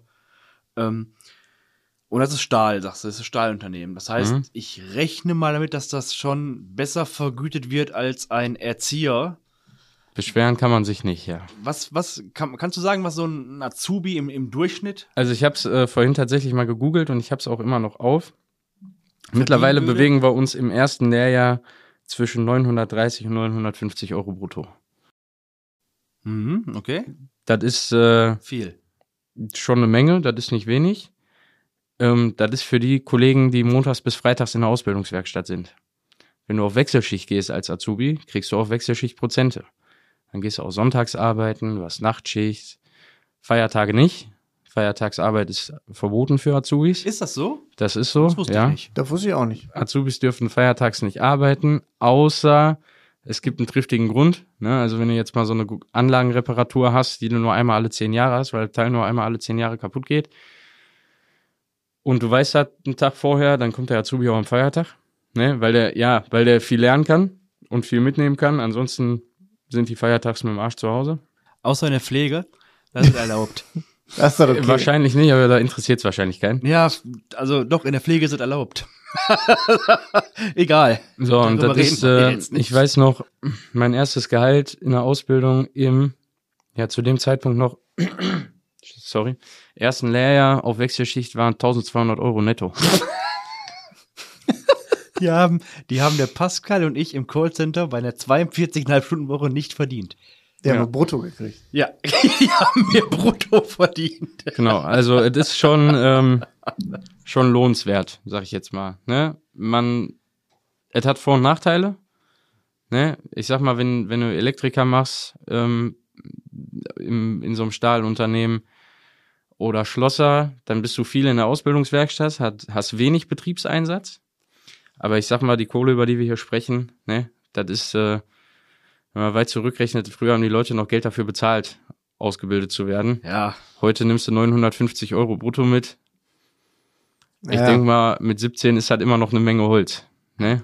wenn du mal, wenn man jetzt mal zurückdenkt, als ich, warte, warte, habe ich denn die Ausbildung gemacht? Ich habe die Ausbildung sehr spät angefangen, meine Ausbildung mit 22 oder sowas. Und ich habe mit 2010, also mit 20 habe ich mein FSJ gemacht. 19 oder 20. Also mein Zivildienst, Ersatzdingen da. Habe ich 450 Euro netto, 455 Euro netto gehabt und Ja. dachte schon so ein bisschen, ich bin reich. Ja. 450 Euro. Da habe ich so mal meinen ersten eigenen Handyvertrag bei Base gemacht für 20 Euro im Monat. Und da habe ich mir überlegt, ich kaufe mir ein Auto. Hat Mein Vater gesagt, nee. lässt du mal besser bleiben, weil mit dem Geld reicht das nicht aus. Genau, irgendwann denkst du, oh, du kannst ausziehen zu Hause. Machst, Ja. du, machst du dann auch, stellst du schnell fest, boah, War jetzt nicht so klug, ne? wenn du die Heizung an hast und das Fenster auf, da ist schon teuer, ne? Und da ganze Duschen, boah, leck mir in den Tisch. Aber allgemein, jetzt hört man ja ganz oft, oder in den letzten Jahren ja schon Stahlindustrie im Ruhrgebiet, oh, schwierig, alle werden entlassen und äh, Krise und bla bla bla. Für wie krisensicher hältst du den Job im Stahlwerk? Ernsthaft, wenn du drüber reden möchtest, weiß ich ja nicht. Also ich kann auch dazu mal so ein bisschen nochmal zurückblättern zum Anfang meiner Karriere. Als ich damals den Ausbildungsplatz bei Thyssen angeboten bekommen habe, wollte ich, ursprünglich wollte ich was ganz anderes machen. Also ich habe da bei Thyssen nur gemacht, Christoph, du kennst mich, ne? Hat sich so ergeben, war halt da, brauchte ich mich nicht drum kümmern, gehst mal hin. Ne? Eigentlich wollte ich Konditor werden, tatsächlich. Das hat auch mal mit Backen zu tun. Das ist quasi, quasi so ähnlich, ne? Zwischendurch rollst du was aus, manchmal mischt du was zusammen irgendwie, am, am Ende sieht gut aus, der Kunde freut sich, ne? Alles noch ein bisschen größer und heißer, aber Ja, ja. und dann habe ich mit meinen Eltern natürlich drüber gesprochen. Und äh, mein Opa hat damals noch gelebt und sagte, Junge, ey, Thyssen, das ist wie verbeamtet sein, ne? Wenn du einmal drin bist, kann nichts mehr schiefgehen. Ja. Ausbildungsvertrag unterschrieben, Kennenlernwoche gehabt, die ersten Millimeter vom U-Stall runtergeholt, zack, Streik, die Azubis werden nicht übernommen. Scheiße. Echt jetzt? ja. Erstmal direkt irgendwie, keine Ahnung, ich glaube im zweiten Ausbildungsjahr erstmal so eine Kundgebung in Köln mit, mit allen Azubis aus Deutschland, aus der Stahlindustrie, weil sie nirgendwo in Deutschland in der Stahlindustrie die Azubis übernehmen wollten. Und all solche Scherze. Dann war ich fertig mit der Ausbildung. Alles super. Ah, uns geht's nicht gut. Wir reduzieren mal die Wochenarbeitsstunden. War nicht schlecht. Ne? Normal hast du 30 Tage Urlaub. So hattest du auf einmal irgendwie 50 die du im Jahr zu Hause bleiben konntest, hast dafür netto natürlich weniger dem Konto gehabt. Da ich das aber ja als Facharbeiter noch gar nicht kannte, war mir das egal, weil das, was ich da bekommen habe, war für mich nochmal eine ganz andere Welt als das, was in der Ausbildung dabei rumgekommen ist. Dementsprechend war mir das relativ hupe. Ganz kurz, was, was verdienst du so ungefähr als Facharbeiter, wenn du aus Wenn du grad- Ausbildung- wenn du gerade fertig bist. Genau, wenn du gerade fertig bist, Ja, ich sag mal, wenn du, wenn du gerade fertig bist, niedrigste Lohnstufe anfängst, netto. Reden wir von netto. Steuerklasse 1, nimmst du so deine 2, 2, 2, 3 mit. Hm. Ja, man muss dazu Ja, sagen, man muss wir, dazu wir gehen jetzt nach sagen, Hause. man muss dazu sagen, es ist halt auch Wechselschicht, ne? Ich weiß, die Also kommen die Pflege, Pflege drauf, okay. Krankenhaus und so, die haben auch Wechselschicht und die werden beschissen bezahlt. Ja. Ne? Machen wir uns nichts vor für das, was die da machen. Aber es ist, äh, es sieht auf dem Konto schön aus, keine Frage. Aber du verzichtest halt auch auf viele Dinge dafür. Ne? Also während andere, die montags bis freitags neun bis fünf im Büro sitzen, Heiligabend zu Hause sitzen, kann das auch schon mal passieren, dass du Heiligabend auf Mittagsschicht bist. Ne? Mhm, klar. Da fährst du um 12 Uhr los und bist um, keine Ahnung, je nachdem, wie weit du fahren musst, um 11 zu Hause. Da ist alles gelaufen. Ne? Wenn du Glück Ja, hast, ja, steht das- noch ein Teller in der Mikrowelle, so ungefähr. Das darf Ja. man natürlich oftmals nicht vergessen, auch in solchen Berufen, ne? Gerade wenn du dann so 18, 19 bist, Silvester, Das ist natürlich hart, ja. Alle, gerade- alle gehen feiern und du guckst kurz so auf, auf die Tabelle von, von einer Gewerkschaft, was so im Tarifvertrag steht und was das so bringt, wenn du Silvester arbeiten gehst. Ja, und dann sitzt du da mit deinen Kollegen und einer Wunderkerze, vielleicht mal ein alkoholfreier Sekt dabei. Ja, und wenn du Glück hast, schaffst du den Jahreswechsel, ohne dass Störung ist. Und dass du da irgendwo, irgendwo in eine Scheiße hängst und da irgendwo, keine Ahnung, in der Anlage rumkriechst und da irgendwas reparierst oder wieder in Gang bringst. Aber wenn man jetzt mal überlegt, also die, die EG Metall ist ja schon eine sehr gute Gewerkschaft und Stahl wird halt allgemein ja schon sehr gut bezahlt. Und ähm, aber trotzdem gebe ich, gebe ich dir recht. Also ich habe ja früher auch in der Pflege gearbeitet und für mich war es immer normal, zwölf Tage am Stück zu arbeiten. Und dann hast du zwei Tage frei, in denen du angerufen wirst, ob du arbeiten kommst. Und dann hast du wieder zwölf Tage gearbeitet und du hast halt keine zwei, zwei verdient. Aber egal. Aber trotzdem ist das bei euch ja auch so mit, mit Wechseldienst, Früh, Spät, Nacht. Ihr habt aber, glaube ich, geregelte Früh-Spät-Nachtdienste, ne? Ja, also du also weißt, ich- wie du jetzt in sieben Jahren arbeiten müsstest. Wenn ich, genau, wenn ich die Schicht nicht wechsle, könnten wir heute einen Termin machen für in sieben Jahren und ich weiß, dass ich da frei habe. Mhm. Ne? Oder Mittagsschicht, weil ich keinen Bock habe, mich mit dir zu treffen. Kommt drauf an. um, um was das geht. Nein, aber ich könnte dir das jetzt sagen, ne? Wenn, das ist sehr konstant. Wie oft habt ihr denn, also du hast mir, also man muss ja sagen, den Leuten, ich kenne den Tobi halt auch schon jetzt zwei, drei Tage länger. Und, ähm, aber du hast ja auch schon mal Zeiten, wo du theoretisch frei hättest, wo du aber sagst, ich muss da hin, weil da ist eine Störung, da ist irgendwie, keine Ahnung, irgendwas ist da. Ja, das passiert mir jetzt eher selten, aber wenn du schon mal so richtig dicke Sachen hast, Ja, oder ein anderer dann Kollege reicht das, uns, der das reicht das anwesende Personal einfach nicht aus. Und dann wird schon mal rumgefragt, ob mal zwei helfende Hände mehr kommen können. Und dann bist du auch in deinen freien Tagen schon mal da, ne? Oder um Kollegen auf der anderen Schicht, der gerne Urlaub hätte, aber da ist schon jemand im Urlaub, ne? Zum und der kriegt dann keinen, dann tauscht er halt mal, ne? Oder kommst mal für den Kollegen und hast dafür einen gut, dafür kommt der dann mal für dich. Ne? Das alles auf offiziellem Wege, ne? Also wir machen da jetzt nicht so Gift-Gift-Geschäfte, dass Ja, jeder ja, da ja, klar. wie er will. Ne? Ähm, das machst du auch schon mal, klar. Aber wie ist, was, was vielleicht noch wichtig ist für die Leute oder für die, für die jungen Zuhörer, es ist ja, wir haben ja gerade darüber geredet, äh, von wegen Sicherheit in, im, im Unternehmen, da hast du ja gesagt, wegen Streik und Azubis werden nicht übernommen oder wurden vielleicht doch nicht übernommen. Also ich sag mal so, ich glaube, um, um dich da kurz zu unterbrechen, ich glaube, die Krise in der Stahlwelt ist so alt wie die Stahlwelt selbst. Ne? Also Immer Krise. das ist, äh, ja, es ist, es ist ein Auf und Ab. Ne? Das eine Jahr geht uns gut, das nächste Jahr ist scheiße, dann geht es uns schlecht. Ne? Dann, äh, Dann bricht der Krieg aus und es geht sehr gut. Ja, dann will, nee, gar nicht. Das Echt war, nee, nee, das äh, Krieg war echt übel oder Wegen ist, Stahl? ist echt Panzerbau übel. und so? Ja, bauen ja nicht alle Stahlproduzenten äh, Produzenten bauen ja Panzer, ne? Da gibt es ja auch äh, gewisse Ja, Kriterien, müsst- wer das wer- wer das darf und wer das nicht darf. Ne? Also ich habe noch keinen Panzerstahl gemacht. Ähm, aber da hängen natürlich Lieferketten dran. Ne? Ja, Wenn klar. du nichts hast, was du einschmelzen kannst am Hochofen, dann machst du auch irgendwann nichts mehr platt, Ja, ist weil da richtig. kommt nichts. Und das ist gar nicht so geil. Ne? Das war auch während Corona gar nicht so geil. Ne? Also das ist, äh, das sind dann für mich so richtige Krisen und nicht äh, Gespräche darüber, ob irgendwer irgendwen kauft oder nicht kauft und dann am Ende doch kauft oder wieder verkauft und die Firma, die dich kaufen wollte, die gibt es eigentlich gar nicht. Das haben wir auch schon mal gehabt. Also das, ja, das ist, sind alles so, das sind ja alles keine Geheimnisse, das sind ja alles Sachen, die man der, der Tagespresse Ja, zu ja, den klar. Zeiten entnehmen konnte. Ähm, Aber du würdest schon sagen, wenn ich jetzt gerade mit meiner Realschule fertig wäre und würde sagen, hör mal, ich glaube, ich hab Bock auf, auf, auf Stahlwerk, auf irgendwas mit Stahl zu machen und gehe dann zu den bekannten Stahlwerken, dass du da quasi, wenn du unterschrieben hast, eigentlich auch in Rente gehen kannst, da? so weit bis zur Rente würde ich nicht mehr gehen, aber du kommst Nee? auf jeden Fall viele Jahre. Ne? Okay. Ja, ähm, Stahl ist eine Sache, ne, wir befinden uns viel in der, in der Klimapolitik mittlerweile, ne, weltweit. Und ich verrate euch ein Geheimnis, Stahl ist nicht so grün. wir sind da, man ist Wie? dabei, man ist dabei, weltweit äh, Lösungen zu suchen und zu finden. Ähm, auch in Duisburg ist man drauf und dran, da was zu machen. Ne? Und äh, auch das kann man der Presse entnehmen. Ne? Da werden jetzt tolle Anlagen gebaut, die das Ganze wirklich grüner machen, nachweislich grüner machen. Das ist ein langer Prozess, auf den sich da alle eingelassen haben. Das ist ein guter Prozess, das ist ein sicherer Prozess. Aber ob es, wenn man jetzt heute 17 ist, bis zur Rente reicht, ja, das ist, das ist dann tatsächlich doch schwer zu sagen. Ne? Man forscht immer weiter in der Welt an Alternativen zum, zum Stahl oder auch zum Plastik.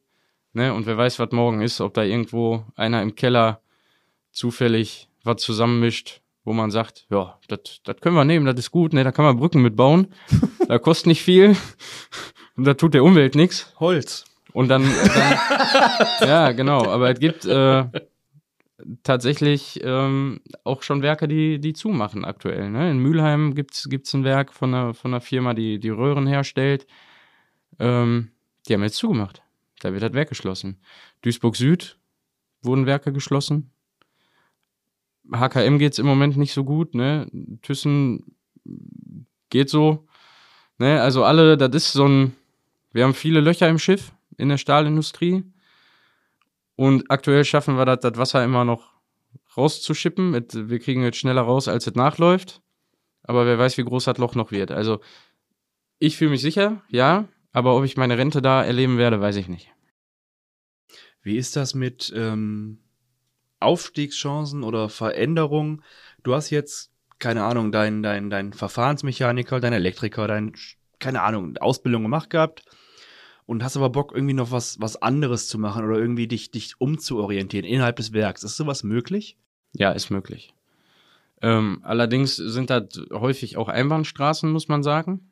Also du kannst, äh, hast Elektriker gelernt und würdest jetzt gerne das machen, was ich mache. Ne, Ja. Würdest gern walzen. Das ist kein Problem. Ne? Die brauchen natürlich für viele Sachen mehr Anlaufphase, aber es geht ja am Ende darum, eine Anlage zu bedienen und nicht die Theorie dahinter zu kennen, zu 100 Prozent. Aber ob es auch verwirklicht wird, das ist die Frage. Also ob man, Ja, das gibt's. okay. Das gibt's tatsächlich. Also wir haben Leute, die gießen, die ursprünglich Elektriker oder Mechaniker waren. Ähm, ja, wir haben äh, Leute, die, die ähm, im Qualitätsbereich sind, die, die früher Walzer gewesen sind, solche Dinge. Andersrum geht das, aber ist das schwieriger, ne? Also du kannst nicht Walzer lernen und Elektriker werden, weil als Elektriker solltest du schon wissen, was du da machst. ne? Das Ja, ist- ja, gut, okay. und das kannst du, das kannst du nicht to go lernen, ne? Wenn du da an so, an so einer Hochspannungsanlage stehst, ne? Und sagst, oh, boah, ich habe schon mal bei YouTube gesehen, ne? Braun zu braun, dann macht er. Und auch das kann man dann der Presse entnehmen wahrscheinlich. Weil da ist mal, da ist mal so ein ganzer Stadtteil dunkel eventuell, ne? Oder so, so ein ganzer Werksteil. Das, äh, aber du, du hast Möglichkeiten. Ich bin jetzt seit ähm, 1. März Schichttechniker bei mir auf Schicht. Ich habe äh, Meisterschule gemacht, drei Jahre, ähm, parallel zur Arbeit im Abendschulformat. Das ist aber auch anstrengend, oder? Nee, gar nicht. War nee, super. aber nee, nee, nee, ehrlich jetzt, das ist schon. Ja, hart. es ist, es ist anstrengend. Ich bin zu dem Zeitpunkt Papa geworden, ähm, war Corona parallel. Ähm, das machte das Ganze nochmal einen Tacken härter. Es war ähnlich wie eine Ausbildung. Du hast auf einmal wieder Mathe, du hast äh, Physikgeschichten, ähm, du hast Chemiegeschichten, dazu kommt Personalführung, ähm, Rechtsgeschichten, ähm, Betriebswirtschaft. Alles Top-Themen. Das klingt auf jeden Fall, dass das mega interessant Und war für dich. mit ne? der Hälfte davon hast du noch nie Berührungspunkte gehabt. Und dann stehst du da. Machen Sie doch mal eine Bilanz. Hm. Lanz kenne ich von RTL. Z- 22 Uhr, das ist für mich, Markus Lanz kenne ich, ja. Aber Bilanz, noch nie was von gehört. Ja, da fangen wir mal bei Null an. Das ist Möglichkeit eins. Oder du hast jemanden, der, keine Ahnung, 40 Jahre Uni-Professor war, da eine Formel hinklatscht und sagt, ab hier müsst ihr alleine zurechtkommen. Ehrlich? Ja, und dann drehst du dich mal so um in eine Klasse und dann sitzen da 30 Leute und du guckst in 29 ratlose Gesichter und einer hat mal irgendwann ein Studium abgebrochen und kannte das schon? Das ist dann, äh, man muss sich da reinfuchsen. Es ist äh, machbar. Also ich habe es geschafft. Sagen wir sagen wir so. Und ich bin jetzt nicht der, der Überflieger-Typ, bin ich ganz ehrlich. Äh, Aber du musst schon reinhängen dann, ne? aber du musst dich reinhängen, ja. Du musst bei vielen Sachen hinterher sein. Manche Fächer liegen dir mehr. Ne, ich habe jetzt mit dem ganzen Rechtsgedöns und so habe ich jetzt keine Probleme gehabt. Äh, Betriebswirtschaft ab einem gewissen Punkt ist schon echt heavy. Ne, weil wenn du dich da verrechnest, dann kostet ein Stück Apfelkuchen auf einmal 18.000 Euro. Kleiner Tipp, ist falsch. ja. Ähm, ja. Kommt genau. drauf an, wo du bist, ne? Ja, wollte gerade sagen. Ja, Also, aber pr prinzip, in prinzipiell zählen die, kann das schon mal vorkommen. zählen, zählen wieder die Fragen in der Prüfung noch im Unterricht darauf ab, dass das Stück Apfelkuchen 18.000 Euro kostet. ähm, du musst dich echt reinhängen. Ne? Gerade so dann, wenn die, wenn die Prüfungen anstehen, ähm, ist das schon nicht, nicht ohne. Und wahrscheinlich auch nicht günstig, ne? Genau, Ja, was, was kostet sowas? Günstig, ja, günstig ist relativ. Ähm, das ist, ich habe einen Industriemeister für Hüttentechnik gemacht. Wenn man, wenn man in der Ausbildung dann 2,2 verdient, dann nach Ja, der ja. Ausbildung ist das nicht Ja, so teuer. Moment, lass mich doch erstmal ausreden. ich habe einen Industriemeister für Hüttentechnik gemacht. Der Spaß kostet auf drei Jahre knapp sechs Mille. Boah, das, das hätte ich jetzt auch mit mehr Ich gerechnet. hätte eigentlich eher so 10 plus gerechnet, ja. Ja, das ist, wenn du einen Handwerksmeister machst. Ne? Ah. Als Elektriker zum Beispiel. Ah, gibt's Unterschiede so, so wie du, wir haben ein paar in der Feuerwehr zum Beispiel, ne? Da kannst du schon mal so mit 14, 15 rechnen. Warum ist er teurer? Weißt du das? Gibt's Die müssen Projekte machen, die haben viel größeren kaufmännischen Teil dabei. Ich kann mich mit meinem Meister nicht selbstständig machen später. Weil Ah, was soll ich ah, machen? okay, ne? okay. Ich kann mir keine Hütte im Garten bauen. Aber wofür musst du dann den ganzen Bilanzscheiß lernen? Ja, es ist äh, nicht verkehrt, das lesen zu können am Ende. Ne? Okay. Wenn du mal von, von, von den höheren Etagen dann da irgendwas zugespielt kriegst, ähm, solltest du schon verstehen, was du deinen Mitarbeitern da erklärst. Ne? Und wenn du Ah, dann selber okay. keine Ahnung Ja, hast, ja. ist das schon schwierig. Und es kann dich auch mal treffen, dass du mit irgendeinem Projekt betraut wirst und sollst, keine Ahnung, eine neue Kreissäge kaufen. Eine große Kreissäge. Ja? Und dann solltest du schon wissen, wie gucke ich denn jetzt, was das beste Angebot ist, ne? Wie kann ich das mal aufschlüsseln, ob die mich über den Leisten ziehen oder nicht? Ne, dafür solltest du das schon wissen. Also du hast schon, äh, da wo, das, was ich jetzt mache, hast du schon hier und da auch mal ein bisschen Berührungspunkte mit Betriebswirtschaft. Es sind wenig, aber sie sind da. Also Ja, hast du okay. auch was mit, mit Einkauf? Also jetzt sagen wir an deiner Stelle als, als Techniker oder Meister, hast du wirklich was mit, mit Einkauf zu tun? Musst du dann sagen, ich brauche jetzt hier acht Schrauben für den Kübel da vorne, die musst du dann kaufen? Oder? Nein, wir haben ja einen zentralen Einkauf, ne? Weil, wie gesagt, bei uns arbeiten 14.000 Peoples ungefähr. Bei euch im Werk oder bei euch? Ja, ich weiß nicht, ob es bei uns im Werk ist. Ich müsste lügen, tatsächlich. okay, okay. Aber es sind schon ein paar tausend, die da zusammenkommen. Wir haben sehr viele Anlagen. Wenn jetzt jeder anfangen würde, bei Bauhaus einzeln, einzeln Schrauben zu bestellen, wäre das ein bisschen problematisch. Also haben wir einen zentralen Einkauf und die haben dann quasi so ein, so ein Hütten-Amazon, ne? Mhm. Und da kannst du dann die Sachen bestellen. Aber da musst du dich schon drum kümmern, ne? okay. Du musst dann gucken und da musst du auch schon mal gucken, dass wenn du jetzt, keine Ahnung, neues Messgerät für einen Elektriker brauchst, dass du eins nimmst, was den Anforderungen entspricht, aber dann hast du natürlich noch die Auswahl, ne? Das eine kostet 300, das andere kostet 3000. Ja, Da dann musst du weißt du, dich- was du nimmst. 3000. Da musst du dich dann schon irgendwann mal ein bisschen mit auseinandersetzen, weil sonst kommt jemand, der über dir steht und fragt dich irgendwann, ob du Pfeil im Kopf hast. ne? das, äh, Teurer ist doch immer besser. Ja. Das ist halt so. Also ja, ich muss mich um Material kümmern, aber ich bestelle jetzt nicht bei, bei den großen Händlern oder so, sondern ich bestelle werksintern. Und die bestellen das dann Und woanders. die haben das dann entweder schon da oder die bestellen das dann außerhalb bei, bei, bei Großhändlern oder sonst irgendwo. Ja. Mm, Als Techniker, beziehungsweise Meister, Techniker, hast du Personalverantwortung oder zumindest Nee, habe ich nicht. Hast du nicht. Nein. Die Personalverantwortung haben die Schichtkoordinatoren. Dafür habe ich die Ausbildung gemacht quasi oder die Weiterbildung. Ähm, ich habe aber den Technikerposten. Das ist jetzt ein bisschen kompliziert zu erklären. Ich versuche es mal. Ja, mach am besten Für gewöhnlich einfach. macht ja. jemand, ähm, der aus, der Produ aus dem Bereich der Produktion kommt, die, den Schichtmeister. Ja, so ist das bei uns zumindest. Und hat dann die Personalverantwortung und die Verantwortung für die Produktion. Du hast aber auch immer Schlosser und Elektriker in der Anlage und die gehören zu dem Techniker. Okay. In, nicht in der Mhm. Personalverantwortung, aber der kümmert sich darum, dass die die richtigen Schrauben haben und auch richtig rumschrauben. Ne? Und äh, ja, ihre, ihren Arbeiten danach gehen und priorisiert das so ein bisschen. Bei uns ist das andersrum. Ne? Unser Schichtmeister ist äh, ursprünglich Elektriker. Der ist aber schon seit, keine, ich glaube, der kam schon als Meister auf der Welt irgendwie.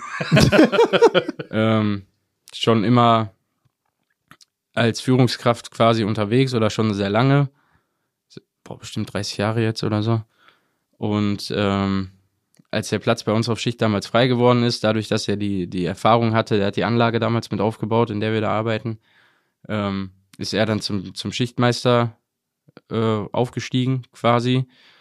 Und seitdem ist das bei uns auf Schicht so, dass der Technikerplatz von jemandem aus der Produktion besetzt wird und da so ein bisschen der Rollentausch ist. Ne? Also ich kümmere mich nicht um die Verzeihung, um die Schlosser und die Elektriker, weil was soll ich denn erzählen? Ich habe keine Ahnung, was die machen zum größten Teil. ja, also ich weiß schon, was die machen, aber ab einem gewissen Punkt Naja. Haben die mehr fachliches Wissen als haben du? die, die sind fachlich einfach wesentlich höher als ich. Ja, da machen wir uns nichts vor, sondern ich kümmere mich dann in dem Fall um die, um die ganzen Produktionsgeschichten, Absprachen mit den Nachbaranlagen äh, Anlagen und solche Sachen. Ja, aber ich mache das, wie gesagt, jetzt erst seit, seit Anfang März.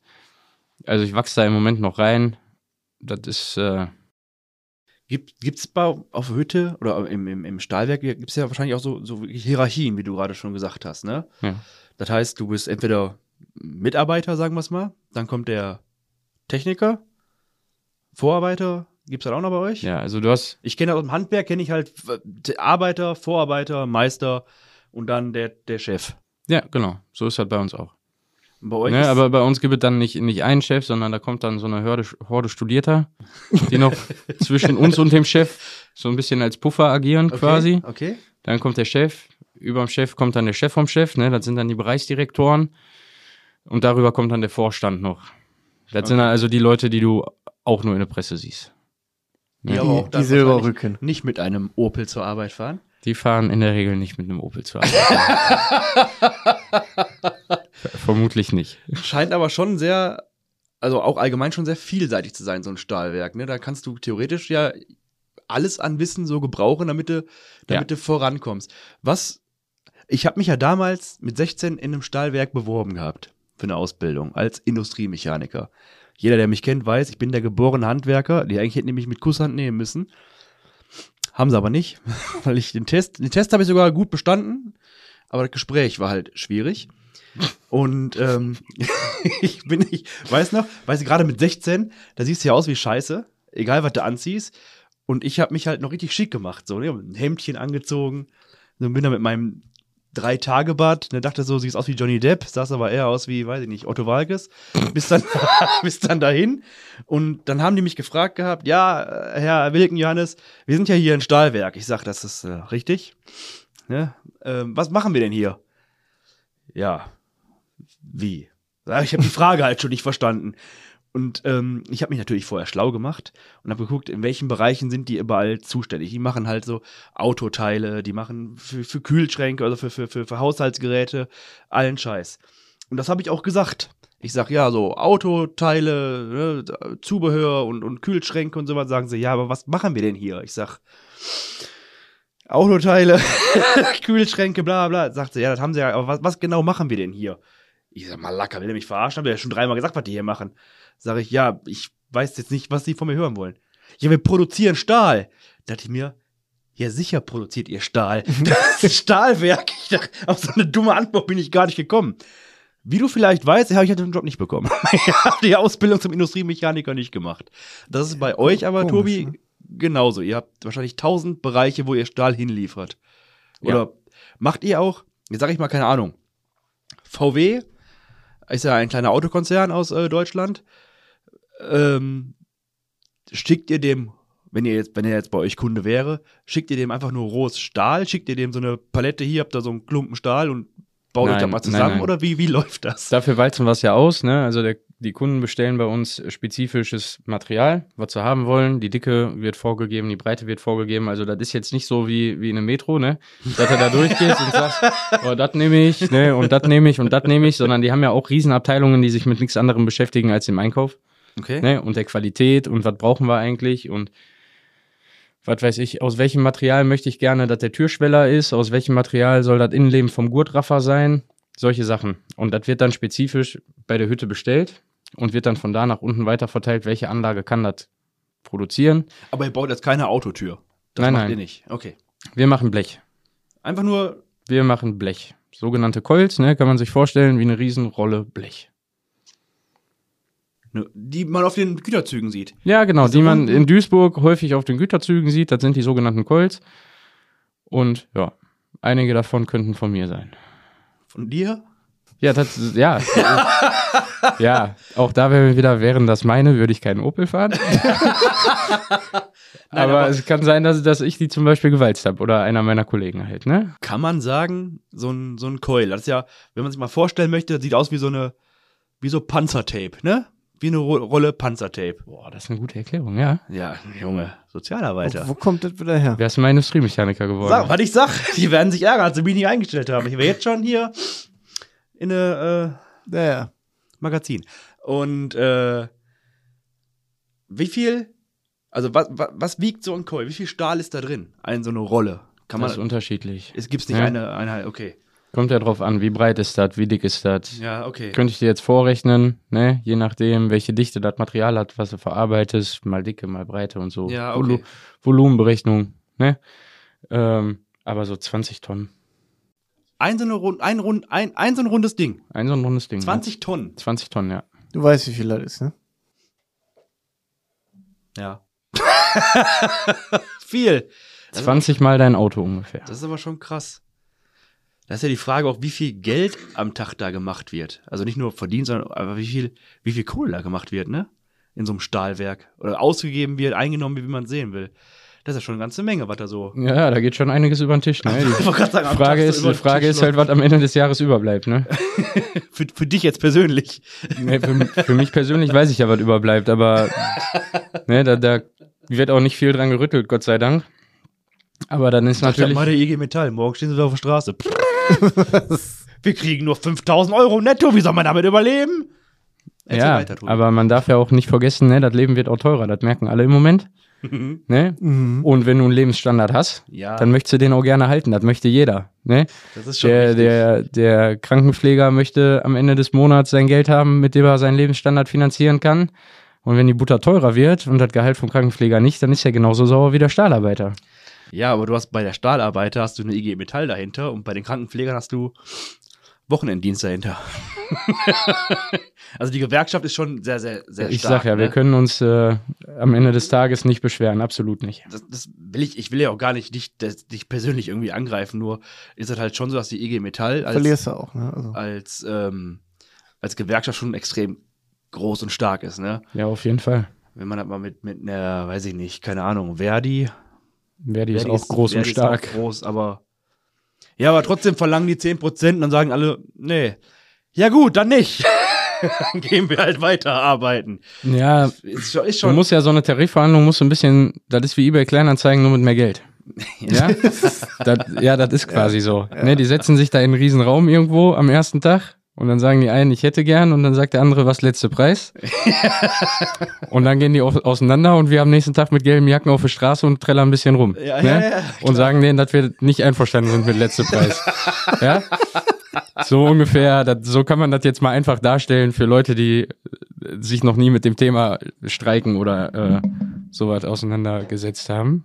Pascal reißt gerade hier den ganzen Podcast Gib ab. mir Was machst du da? muss stehen. ähm, Ja, was, das ist, weil du nicht gefragt hast, wie es ihm geht. Ich versuche Ich schon, wollte gar nicht gefragt, ja, wie ich versuche schon die ganze Zeit, das mal einzubauen, aber nee, irgendwie kommen wir nicht dazu. nicht mehr eingebaut. Ich wollte auch, normalerweise gerät ich ja dazwischen, aber ich habe mir so gedacht, ah komm, Stimmt, ich habe ganz vergessen zu fragen, weil ich so nervös war, weil der Tobi heute hier ist. nervös. Ach, Mega. deswegen hast du so eine, Deswegen habe ich so eine. ja. Ähm, was vielleicht noch interessant wäre, kannst du ähm, einen, also gibst du einen, einen typischen Mitarbeiter im Stahlwerk oder welche, welche, welche, was für eine Art Mensch musst du sein? Würde so ein Typ wie ich, so ein Sozialarbeiter, wäre da gut aufgehoben? Naja, du bist ja ein bisschen wie Dr. Jekyll und Mr. Hyde. Du bist ja einmal Christoph und einmal Christoph der Sozialarbeiter. Das, das weiß keiner am Podcast. Je, jetzt schon. ähm, also ich sag mal, dich, dich kenne ich ja ganz gut. Du wärst da gut aufgehoben. Allerdings sind die Leute um dich rum auch so wie du. So die nett. Nehmen, die nehmen nicht unbedingt ein Blatt vor den Mund und halten ihre Meinung jetzt nicht unbedingt für sich und schreiben die abends in ein Büchlein und gehen dann böse ins Bett. Sondern, Nein, ne? aber jetzt mal ernsthaft, wie, wie ist das so, die, die, diese Stimmung in so einem Stahlwerk? Es ist Also halt, Mitarbeiter. es ist halt Stahlwerk, ne? Wie man es aus dem Fernsehen kennt. Ja, oder, oder wie, wie man sich früher den um Pütt war oder so ähnliches. hart, aber herzlich, ja? Hart, aber herzlich. Du kannst dich auf alle Jungs um dich rum verlassen, jederzeit.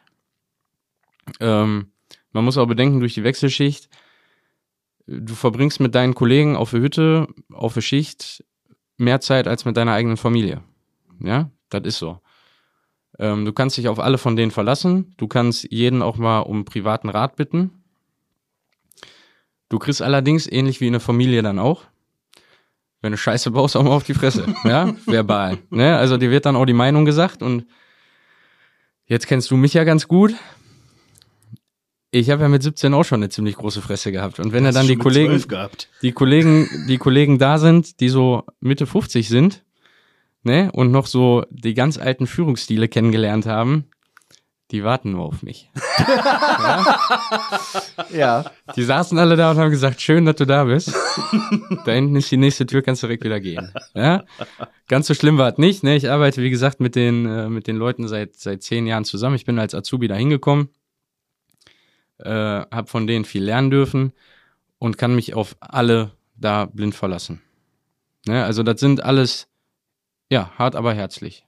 Muss man sich da so eine Art Respekt verdienen? Ja, also du kannst jetzt nicht da hinkommen, ne, irgendwie mit, mit angeschwollener Brust und sagen, hier bin ich, ne, jetzt kann losgehen. Du musst dir den Respekt da schon erarbeiten, ja. Du musst dir, du musst dir deinen Stand da erarbeiten. Ne, also du kannst jetzt nicht zu jedem hingehen, eine große Fresse haben und äh, einen dummen Spruch drücken, ne, sondern wenn du einen dummen Spruch drücken willst, dann musst du dir das erarbeiten, das machen zu dürfen, ne. Ja. Und das erreichst du durch Fachlichkeit, ganz klar. Ja, wenn du fachlich gut unterwegs bist, dann kannst du natürlich auch mit den großen Jungs da mitspielen. Ja, das, das klingt so doof, ja, ne? Ja, aber aber ich bin 29, bin jetzt Du bist mit, doch kein großer Junge, ne?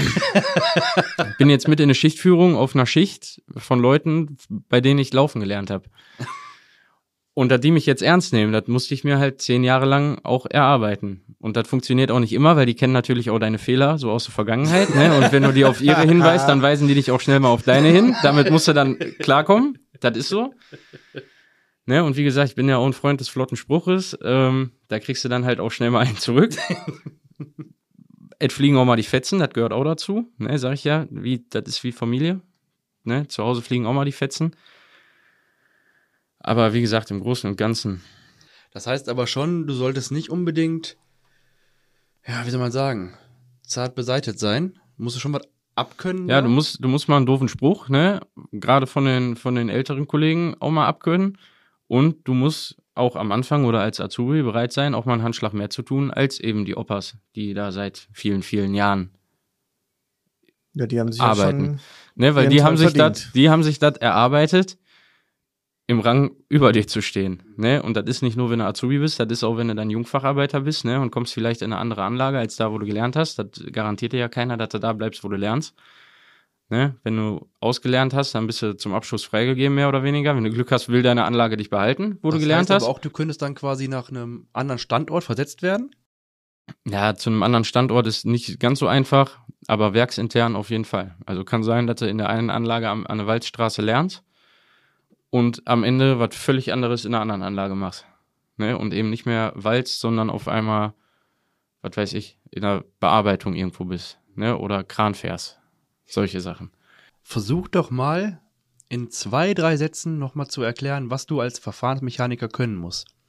Damit die Leute sich das mal kurz vielleicht nochmal am Ende so, so vorstellen können. Was musst du wirklich können? Menschlich, aber auch fachlich. Mhm. Das ist gar nicht so einfach. Das lässt sich in zwei, drei Sätzen gar nicht so gut erklären. Du solltest fit im Kopf sein, weil du viel mit dem Kopf arbeiten musst. Ähm, Gerade wenn du, wenn du Anlagensteuerung dann am Ende machen möchtest oder machst. Du musst äh, ja unter Druck auch arbeiten können. Ne? Ich habe es ja eingangs mal erwähnt. Teilweise hast du auch mal nur eine Sekunde oder weniger Zeit, um eine Entscheidung zu treffen. Und es gibt viele Leute um dich rum, die wissen nicht immer besser als du. Die haben aber auch fünf Tage Zeit, die Entscheidung zu treffen, weil die gucken sich ein Video an ne, Ja. und entscheiden dann anhand des Videos, was du falsch gemacht hast in der Sekunde. ähm, ja, du musst Teamplayer sein auf jeden Fall. Okay. Ne? Das ist ganz wichtig. Einzelkämpfer haben bei uns keine lange Halbwertzeit. Ja, das war eigentlich so. Und den Rest, gerade wenn du jung zu uns kommst, den bringen die erfahrenen Kollegen dir schon bei, die formen dich schon zu dem, was du, was du mal werden sollst. Also ja, es ist so. Ne? Also ich habe meinen Kollegen viel zu verdanken, dass ich heute da im Büro sitzen kann ne? und äh, mich um die Belange aller da kümmere und oder versuche zu kümmern und ähm, da den Überblick zu verhalten, das, äh, behalten, das habe ich viel den Kollegen zu verdanken, ne? die mich die letzten zehn Jahre da als Azubi an der Hand genommen haben und auch danach dann nochmal den einen oder anderen Tipp mitgegeben haben, auch als man dann schon ein bisschen reifer war und dann die Schule angefangen hat zum Meister und so, ne, Mhm. die gesagt haben, mal, da bist du auf einem guten Weg oder auch mal gesagt haben, mal, überleg mal, ob du vielleicht nicht mal wieder zurück auf den Ursprungsweg gehst, weil da, wo du gerade lang gehst, ne, da kommt irgendwann eine Wand und da wirst du gnadenlos reinrennen. ja. Und das ist halt, wie gesagt, deswegen ist es wichtig, ein Teamplayer zu sein. Ne? Wenn du den Kollegen ein bisschen was gibst, dann kriegst du auch viel zurück. Das ist so, glaube ich, zusammenfassend das, was man sagen kann. Und wenn du zwei linke Hände oder insgesamt vier Füße hast, bist du da jetzt auch nicht ganz so richtig in so einem handwerklichen Beruf. Also Ja, dann, dann fällt ja eh raus. Du weißt Junge, ja nicht wie man Hammer hält. Also. Ich mach das irgendwann. hm. alles andere, alles andere kriegt, kriegt man schon hin. Okay.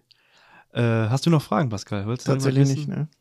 Ich glaube, wir haben. Ansonsten hätte ich auch keine Frage. Einzige, was vielleicht noch interessant wäre, aber da haben wir vorhin kurz drüber gesprochen, war die Corona-Zeit eine große Umstellung für euch im Betrieb? Ja, definitiv. Wir haben äh, viel mit Fremdfirmen und ähnlichem zu tun, gerade auf Reparaturen. Kommen, kommen viele externe Kräfte, Gerüstbauer, äh, Hydraulikfirmen und ähnliches. Ähm, wir hatten unsere ganzen Besprechungen viel über, über Computer. Ne? Ähm, wir haben mit Maske in der Anlage gesessen, wenn wir eine gewisse Personenanzahl im Raum überschritten haben. Es war überall 1,50 Meter Abstand. Die Ablösezeiten wurden teilweise so angepasst, dass man sich eben nicht gerade mit 20 Leuten und in eine Sammeldusche tummelt. Ne? Da wurden dann Duschköpfe abgeschraubt, damit, ja, damit immer ein Platz frei ist.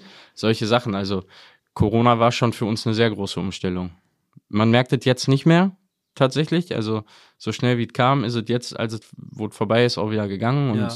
der Alltag läuft wieder einigermaßen, aber viele Sachen hat man dann auch übernommen. Ne? Viele Kollegen, die sonst immer da waren, die sind auch mal viel im Homeoffice. Ne? Gerade so auf der etwas übergeordneten Ebene, ne? die jetzt nicht handwerklich in der Anlage unterwegs sind, sondern viel mit, mit Datenauswertungen und so zu tun haben. Die sind halt nicht immer direkt greifbar, sondern da musst du dann viel rumtelefonieren. Also ja, etwa eine große Umstellung. Und vor allem, wobei man muss ja sagen, im, im, durch, durch Corona, durch das ähm, möglich machen müssen von Homeoffice oder mobilen Arbeiten, finde ich persönlich, hast du jetzt ja schon ein paar Vorteile jetzt im Nachhinein. Also du hast jetzt deutlich öfter mobiles Arbeiten oder Homeoffice möglich, als es, als es früher mal war, ist, ist meine Meinung. Ja, hast du auf Und ich finde es auch irgendwie entspannter geworden jetzt. So, ich finde halt mobiles Arbeiten mega geil. Jetzt arbeite ich ja sowieso im ambulant betreuten Wohnen. Also ich bin ja nur mobil am Arbeiten, wenn man das mal so, se so, so sehen möchte. Aber ich kann mich halt auch mit meinem, mit meinem Laptop einfach in einem Café setzen und von da aus arbeiten und muss nicht ins Büro fahren oder ich kann mich im, im Garten hinsetzen oder sonst ist das scheißegal wo. Und das, ähm, also man, ich muss sagen, Corona war jetzt, an sich war Corona halt schlimm, aber die, die, mh, wie soll man sagen, diese Nachwellen davon ist nicht alles schlecht. Was da Nee, so das will ich damit ist, auch gar nicht sagen. Ne? Nee, das habe ich auch Aber gar an, nicht. an manchen Punkten fällt es halt immer noch auf, dass Mhm. Corona da war und dass Corona Spuren hinterlassen hat. Manche Sachen sind dadurch besser geworden. Ne, manche organisatorische Abläufe sind besser geworden, weil eben nicht 20 Leute mit ihrer Meinung in einem Raum stehen. Ja, das Ja, ist einfach ja. so, sondern weil da nur noch 10 da sind, weil die anderen 10 im Homeoffice sind und nicht wissen, wie der Laptop angeht. Ja, das bringt auch manchmal Vorteile.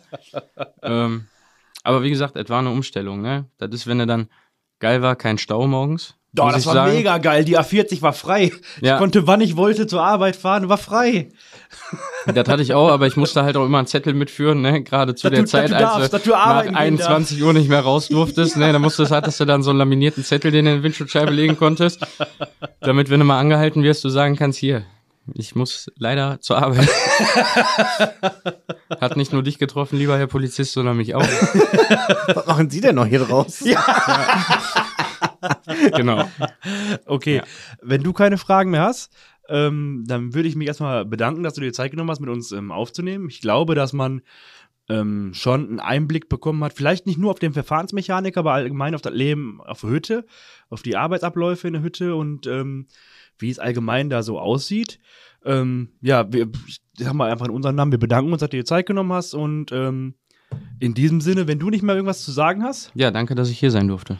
sehr gerne. Sehr, sehr gerne, ich wollte gerade sagen. ne? Ähm, dann würde ich uns jetzt mal verabschieden. Also ich würde mich zumindest, du kannst ja noch hier bleiben, Pascal, aber ich äh, werde mich dann jetzt verabschieden. Ich nehme jetzt den Part, ähm, ich rede jetzt mit mir selber, dass es mir gut geht und dass ich einen schönen Tag hatte und Nur weil, So ich, dich, weil ich dich nicht gefragt habe vorhin. ja, ne? genau, deswegen hänge ich das jetzt hinten Kannst du heute dran. Nacht wieder nicht schlafen. Nö. Ich schneide das einfach jetzt, das, was ich jetzt sabbel, schneide ich einfach vorne rein. Und äh, dann ist das ja nie passiert. Nervt die Zuhörer nicht so. ich nerv die, wie ich will. Ich bedanke mich für euer Zuhören. Ähm, hoffe, ob ihr gesehen habt, unseren Post bei, bei Instagram. Wir haben auf Spotify, uns fehlt genau ein Follower, dass wir auf 100 kommen. Seit drei Tagen. Ich gucke jeden Tag rein und keiner liked das, äh, keiner macht bei Spotify noch diesen einen Abonnentenklick, dass wir auf 100 kommen. Immer noch nicht. Dafür bedanke ich mich bei euch sehr. Ja. Und äh, wenn ihr Bock habt, schreibt uns eine E-Mail, schreibt uns bei Instagram, bei Facebook, ähm, bei Podigy könnt ihr uns äh, hören, auf allen, auf allen Kanälen mittlerweile Ja. eigentlich hören, ne? Podimo auch. Mittlerweile, Podimo äh, supportet uns quasi noch mal ein bisschen mehr, wenn man Ah, okay. darüber hört. Ähm, ja. Okay. Ansonsten wünsche ich euch noch einen schönen Restsonntag. Ähm, wir hören uns dann in zwei Wochen wieder und ich verabschiede mich mit einem wunderschönen Ciao. Auf Wiedersehen. Tschüss. Bis zum nächsten Mal. Vielleicht.